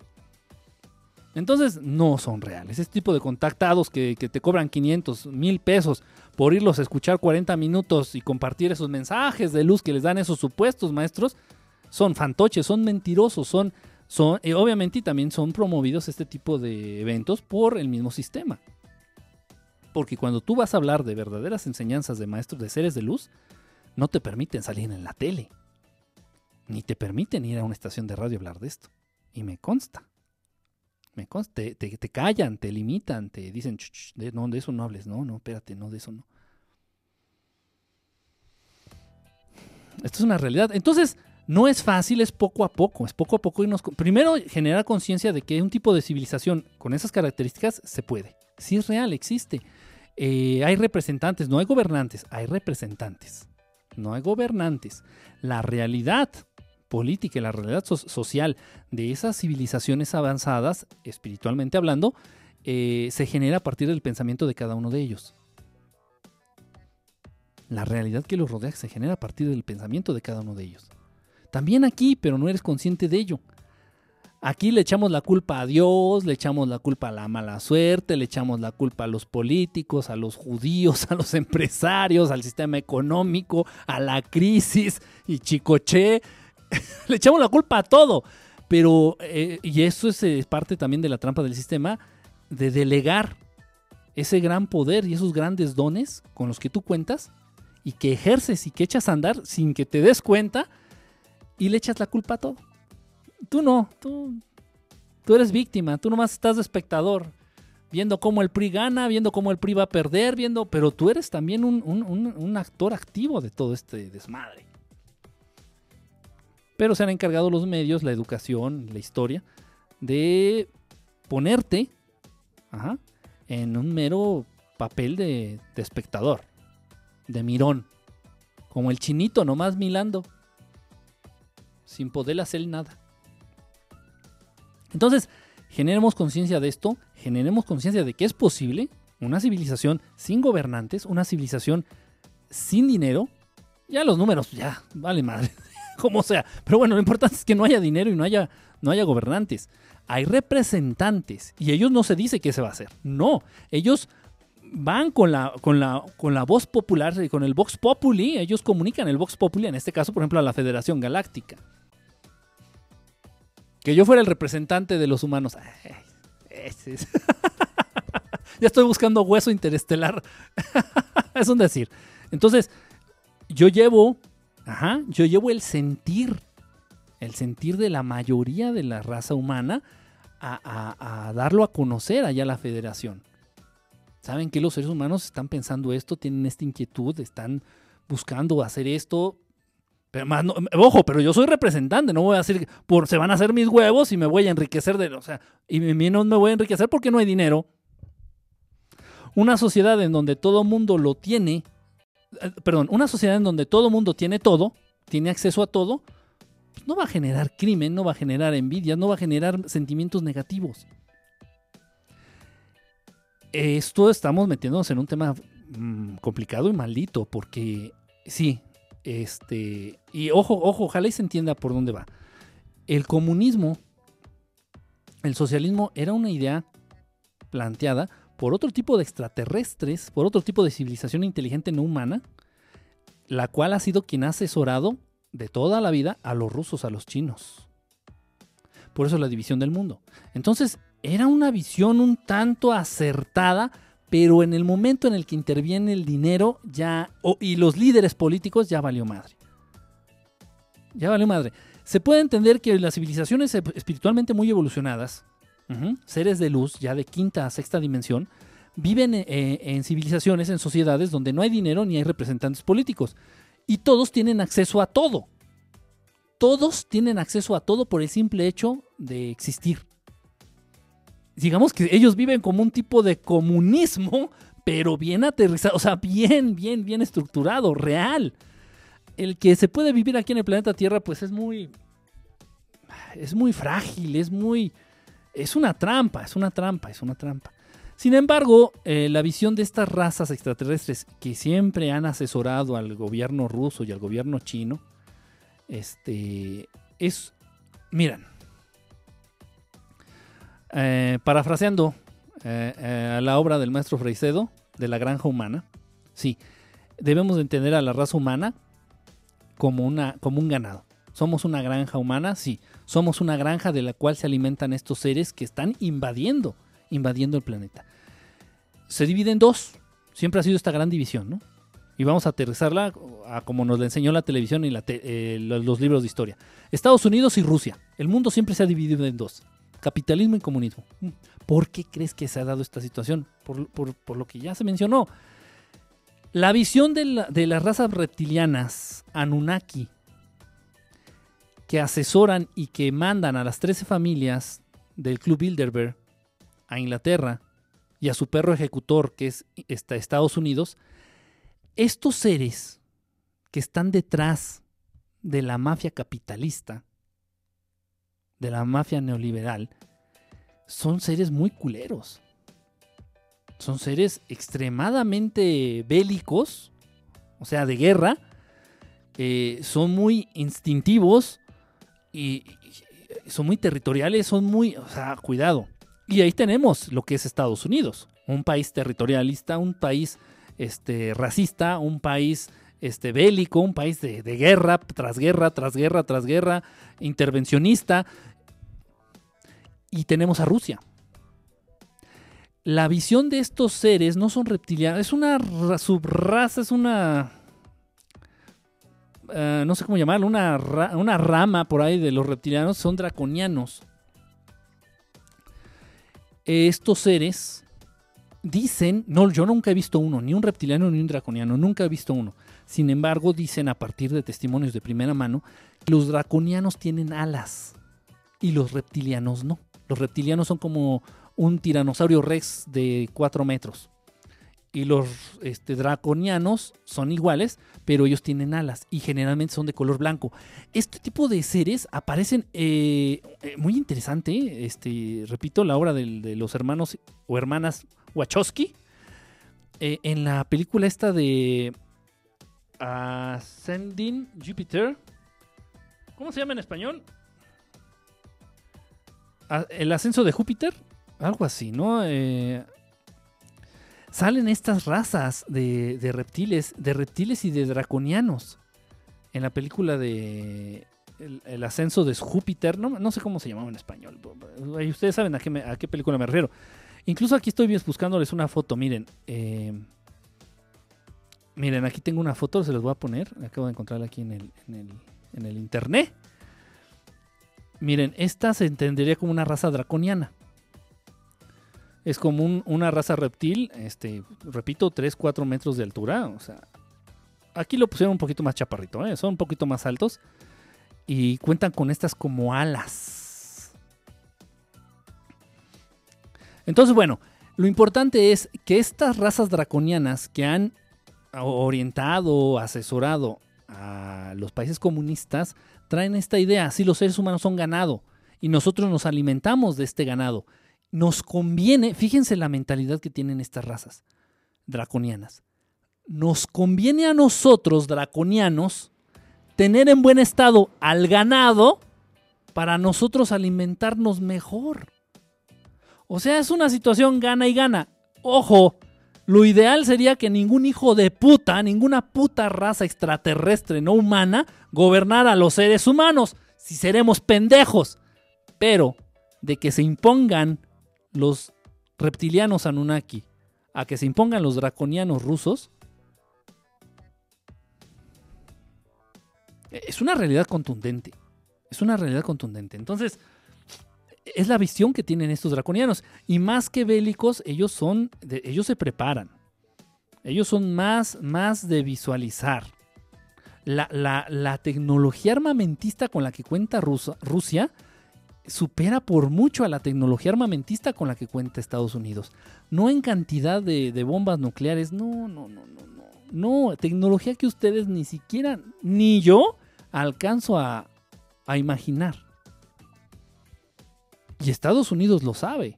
Y se le abre el culo ante Rusia. Dicen, no, no, no. Y, ahí tenemos a Donald Trump haciéndole caravanas a Vladimir Putin y dándole la mano y, hablándole por teléfono. Ah, ¿cómo estás, Manto?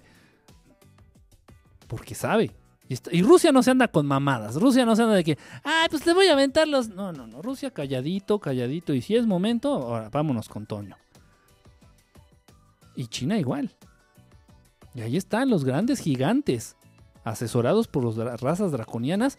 Y sí, es verdad, sí es verdad, sí es muy seguro, es muy, muy probable, no tengo yo la certeza al 100%, pero sí es muy probable que el cambio de gobierno, el cambio de régimen que se va a revivir aquí en México a partir de López Obrador en la presidencia, sí se ha impulsado y se ha apoyado y se ha patrocinado incluso por, por el gobierno ruso. Porque está ganando terreno eh, estas razas draconianas están ganando terreno. Repito, ya está en decadencia, en franca decadencia todo lo que es el neoliberalismo, las tres familias, los Anunnaki reptilianos ya están en franca decadencia. Entonces no, no, no nos vaya a sorprender de pronto que salga. Ya se sabe, ya se sabe, con documentos y hay hasta fotos del yerno de Donald Trump yendo a, hacer, a firmar pactos con Vladimir Putin antes de que Donald Trump fuera presidente y que Putin, eh, el gobierno ruso eh, intervino para que este Donald Trump quedara en la presidencia de Estados Unidos, un 80% de probabilidad que sí. Está ganando terreno, está ganando terreno. Repito, lo ideal es que el ser humano no sea gobernado ni por el mismo ser humano. Esto es lo ideal. Pero los cambios se tienen que ir dando de manera gradual. Entonces, si vamos a cambiar de un régimen Anunnaki reptiliano, hijo de puta, neoliberal del nuevo orden mundial, a uno draconiano con tintes comunistas, por lo menos es un pinche cambio. Ya dando el primer cambio, ya el segundo ya es más fácil y el tercero ya está, es, es, una realidad. Así, así la realidad de nuestro mundo, de nuestro planeta. Pero bueno, todo, todo esto, repito, repito, ya es lo más importante, ¿no? A final de cuentas de la transmisión del día de hoy. Eh, la corrupción, la violencia, la violencia, el crimen, consecuencia de no entender el porqué de esas grandes desigualdades en las sociedades. Es fácil de entenderlo. Obviamente, pues no, no nos lo enseñan en las escuelas. Obviamente no nos lo enseñan en, la televisión. Obviamente nos lo muestran en las películas, pero tú crees que es ciencia ficción, tú crees que es, es nomás para cotorrear, para pasar el rato es entretenimiento. La industria del entretenimiento es el modo en el que estos que gobiernan al mundo se burlan de nosotros haciéndonos ver sus verdaderos planes. Y nosotros en la baba. bueno, pues ya me voy. Ya me voy. Este, por ahí quedaron algunas preguntas pendientes del, del capítulo. Ya este, repito, era el capítulo 8 página 111 de Las familias de sangre azul y el poder heredado. Es precisamente donde hablamos en el libro, donde hablo un poquito más de esto. Este, ahí había unas, unas preguntas, pero bueno. Eh, me, habían preguntado, me dice, oye, entonces Peña Nieto es este híbrido reptiliano. Ah, no, no creo, no creo francamente que alguien, un, un híbrido, ya con esa modificación genética reptiliana, sea capaz de cometer tanta pendejada. No, no, no, no, no. No, yo creo que debe ser un híbrido, pero entre ser humano y, no sé, y un gnomo. No, no sé. Un burro. Es, es híbrido, pero entre humano y burro, burro o sea, no. Eh, lo que pasa es que también por aquí hago mención en, este capítulo. Hago mención, nada más que no sé dónde lo dije, ya lo había, yo lo había marcado, fíjense. Ya lo había marcado. Porque sí es una. Es una. Una cuestión que se viene a la mente. Ajá es una cuestión que se viene a la mente a partir de leer este capítulo, ¿no? Dices, bueno, entonces, ¿qué está dando a entender? Que todos los que gobiernan al mundo son de origen extraterrestre. Y me han preguntado, oye, entonces estás diciendo que Peña Nieto es un híbrido reptiliano y que anda en los pinos así convertido como en lagartija. No, no, no. No, no, no, no, no. No, no.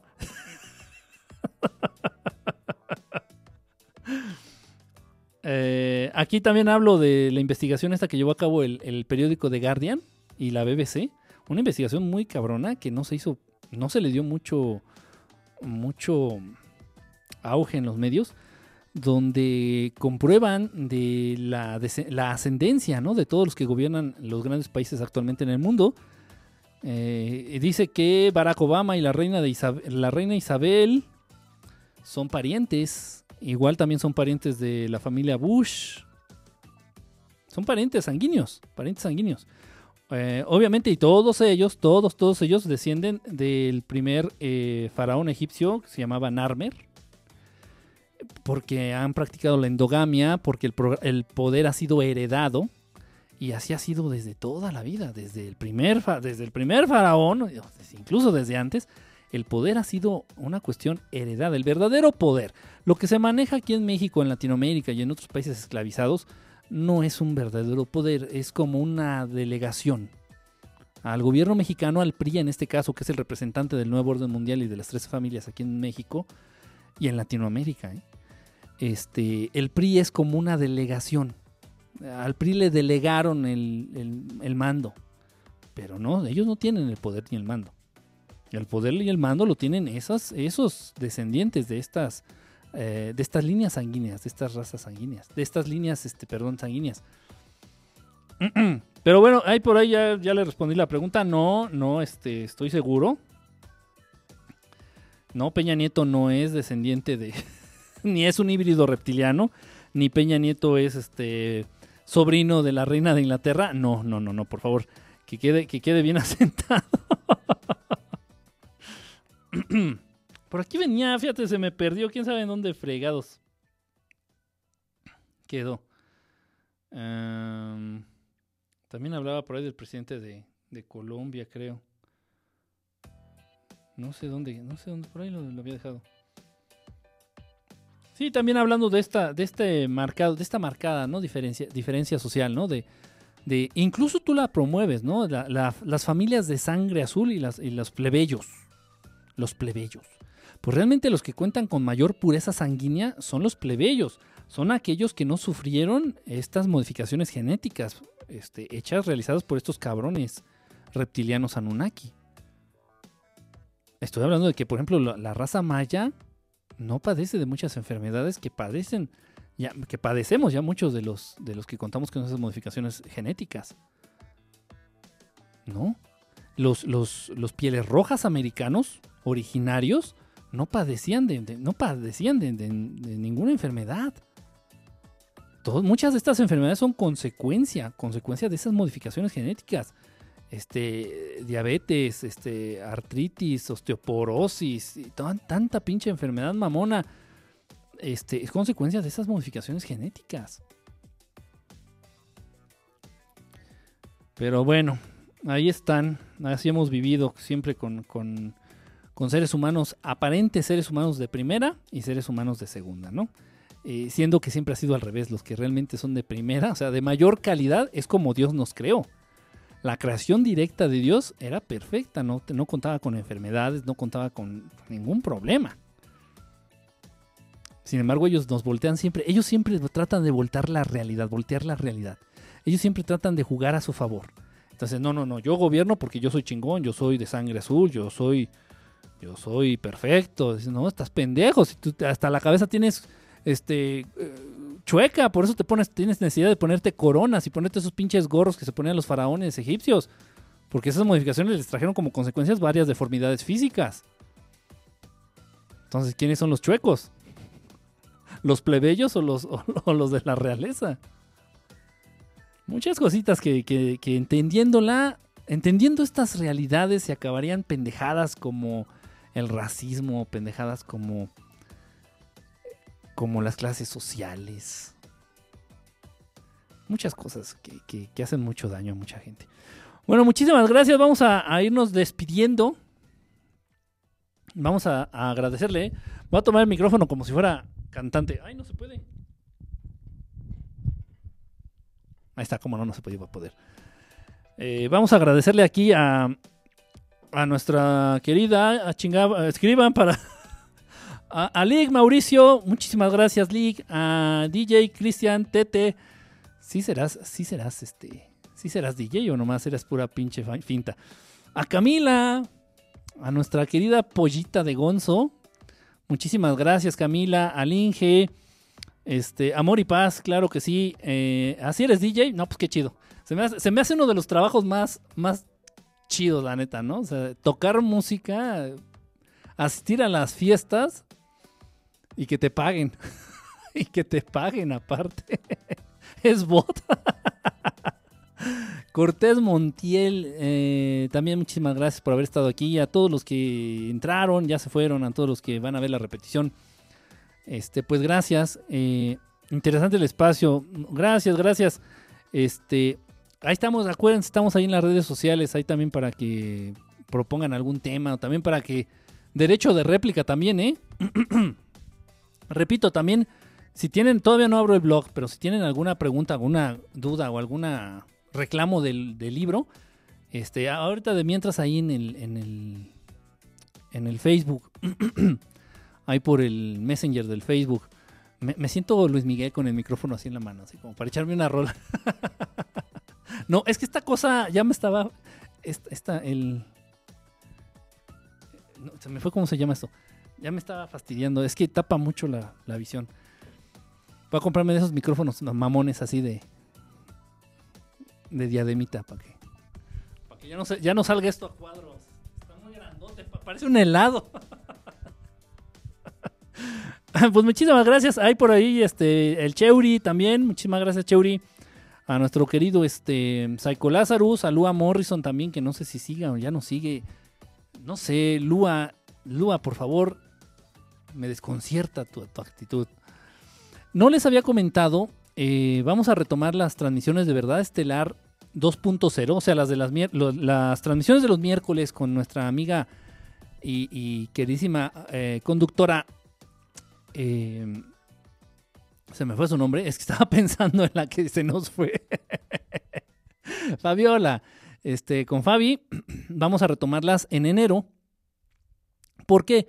Porque ustedes saben, aquí en la Ciudad de México es un caos. Un caos en estas fechas próximas a Navidad, próximas a fin de año. Este, es un desmadre la ciudad. Me consta, yo de aquí, del estudio, yo vivo a escasas 10, 15 cuadras y es un pinche tráfico. Un tráfico de verdad increíble. Hasta caminando se complica porque tienes que tengo que atravesar avenidas con, con semáforos y es un desmadre, o sea, de verdad está increíble. Entonces, para evitarnos conflictos de movilidad, entonces le, comenté a Fabiola y sí, quedamos de acuerdo. En enero entonces retomamos, ya que se, se apacigua este desmadre de fin de año, retomamos las transmisiones con, con nuestra querida compañera Fabiola, Fabiola Loch. Y vamos a ver el modo de que Jessica también va a estar presente, va a andar mandando de audios o podemos hacer conexión con ella a través de Skype. Va a haber manera de que esté aquí para que siga con sus albures finos. ella no maneja pulques finos, maneja albures finos. pues muchísimas gracias a todos. A este ya, ojalá. ¿No, ¿no suena? ¿El micrófono qué tiene? Bueno, bueno, sí me oigo, ¿no? Bueno, bueno, sí, sí me oigo tú. Sí me oigo, Lua, no estés de, de, incriminosa. Este, no sé qué había pasado con la transmisión del día de ayer. Voy a tratar de subir el avistamiento que tuvimos. Este, y bueno, ojalá ya nos estén presentando este tipo de cositas raras en mis redes sociales. Un abrazo, muchísimas gracias por haber estado presentes. Eh, estamos en contacto, ya saben, ahí andamos en las redes sociales, YouTube, Facebook, Instagram y no sé qué otra por. Ah, en el blog. Casi ni les hablo, de, ni les hablo del blog, manto. A ver, déjenme ver aquí. Voy a poner nada más una imagen rápido de lo que es el blog de verdad estelar. Verdad estelar. A ver, déjenme ver. Ah, chinga. ¿Onta? Ah, aquí está. A ver, voy, voy a hacerles una. Aquí voy a entrar para que vean. Oh, que la chinita.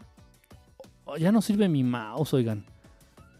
¿Cómo me, me molesta esto? Tengo que estarle picando, pique y pique. Tengo que picarle tres veces para que agarre la fregadera. ¿Cómo me encabrona eso? Fíjense que yo creo que, eh, siendo, siendo honestos, yo creo que de las de las pocas cosas que me molestan en demasía es esa, de que las cosas no funcionen. Es me encabrona, ¿eh? A ver, vamos a ver aquí donde dice redes sociales.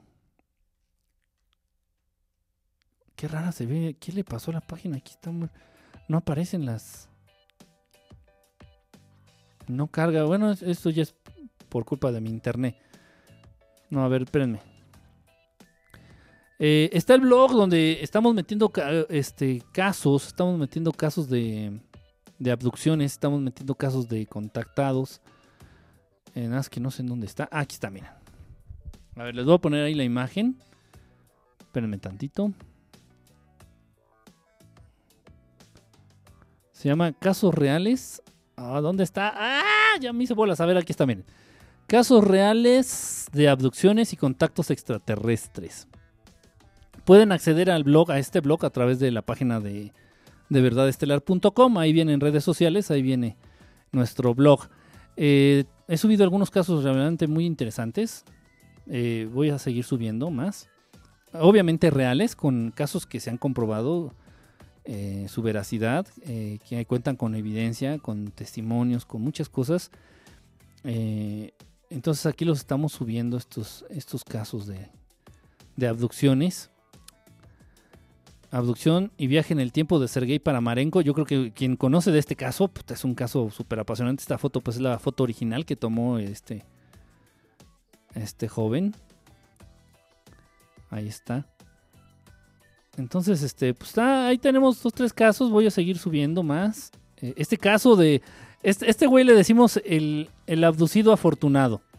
Es la abducción de eh, la abducción sexual de Vilas Boas. Este joven en ese entonces era, es, era o es brasileño. No sé si ya falleció, la verdad, no, tengo idea.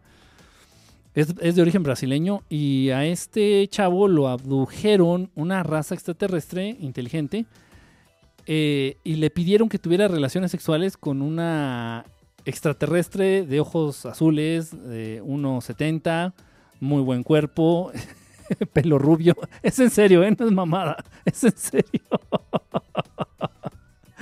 Este, y, pero bueno, hubo muchos testimonios, hubo muchos testigos, eh, e incluso él, cuando estuvo en esa nave en donde le pidieron que tener relaciones sexuales con esa extraterrestre, eh, incluso también tuvo oportunidad de tomar algún objeto de, dentro de la nave. O sea, estuvo el caso de verdad está muy, muy interesante. El contactado más afortunado, eh, más bien el abducido más afortunado de todos. que me abduzcan y, que me obliguen a, involucrarme con esta Katy Perry, por favor. Total, bueno, ahí, está el blog, ahí para, para quien le interese ahí leer estos casos. no sé cuántos he subido, algunos. Eh, realmente pues es de reciente creación el blog.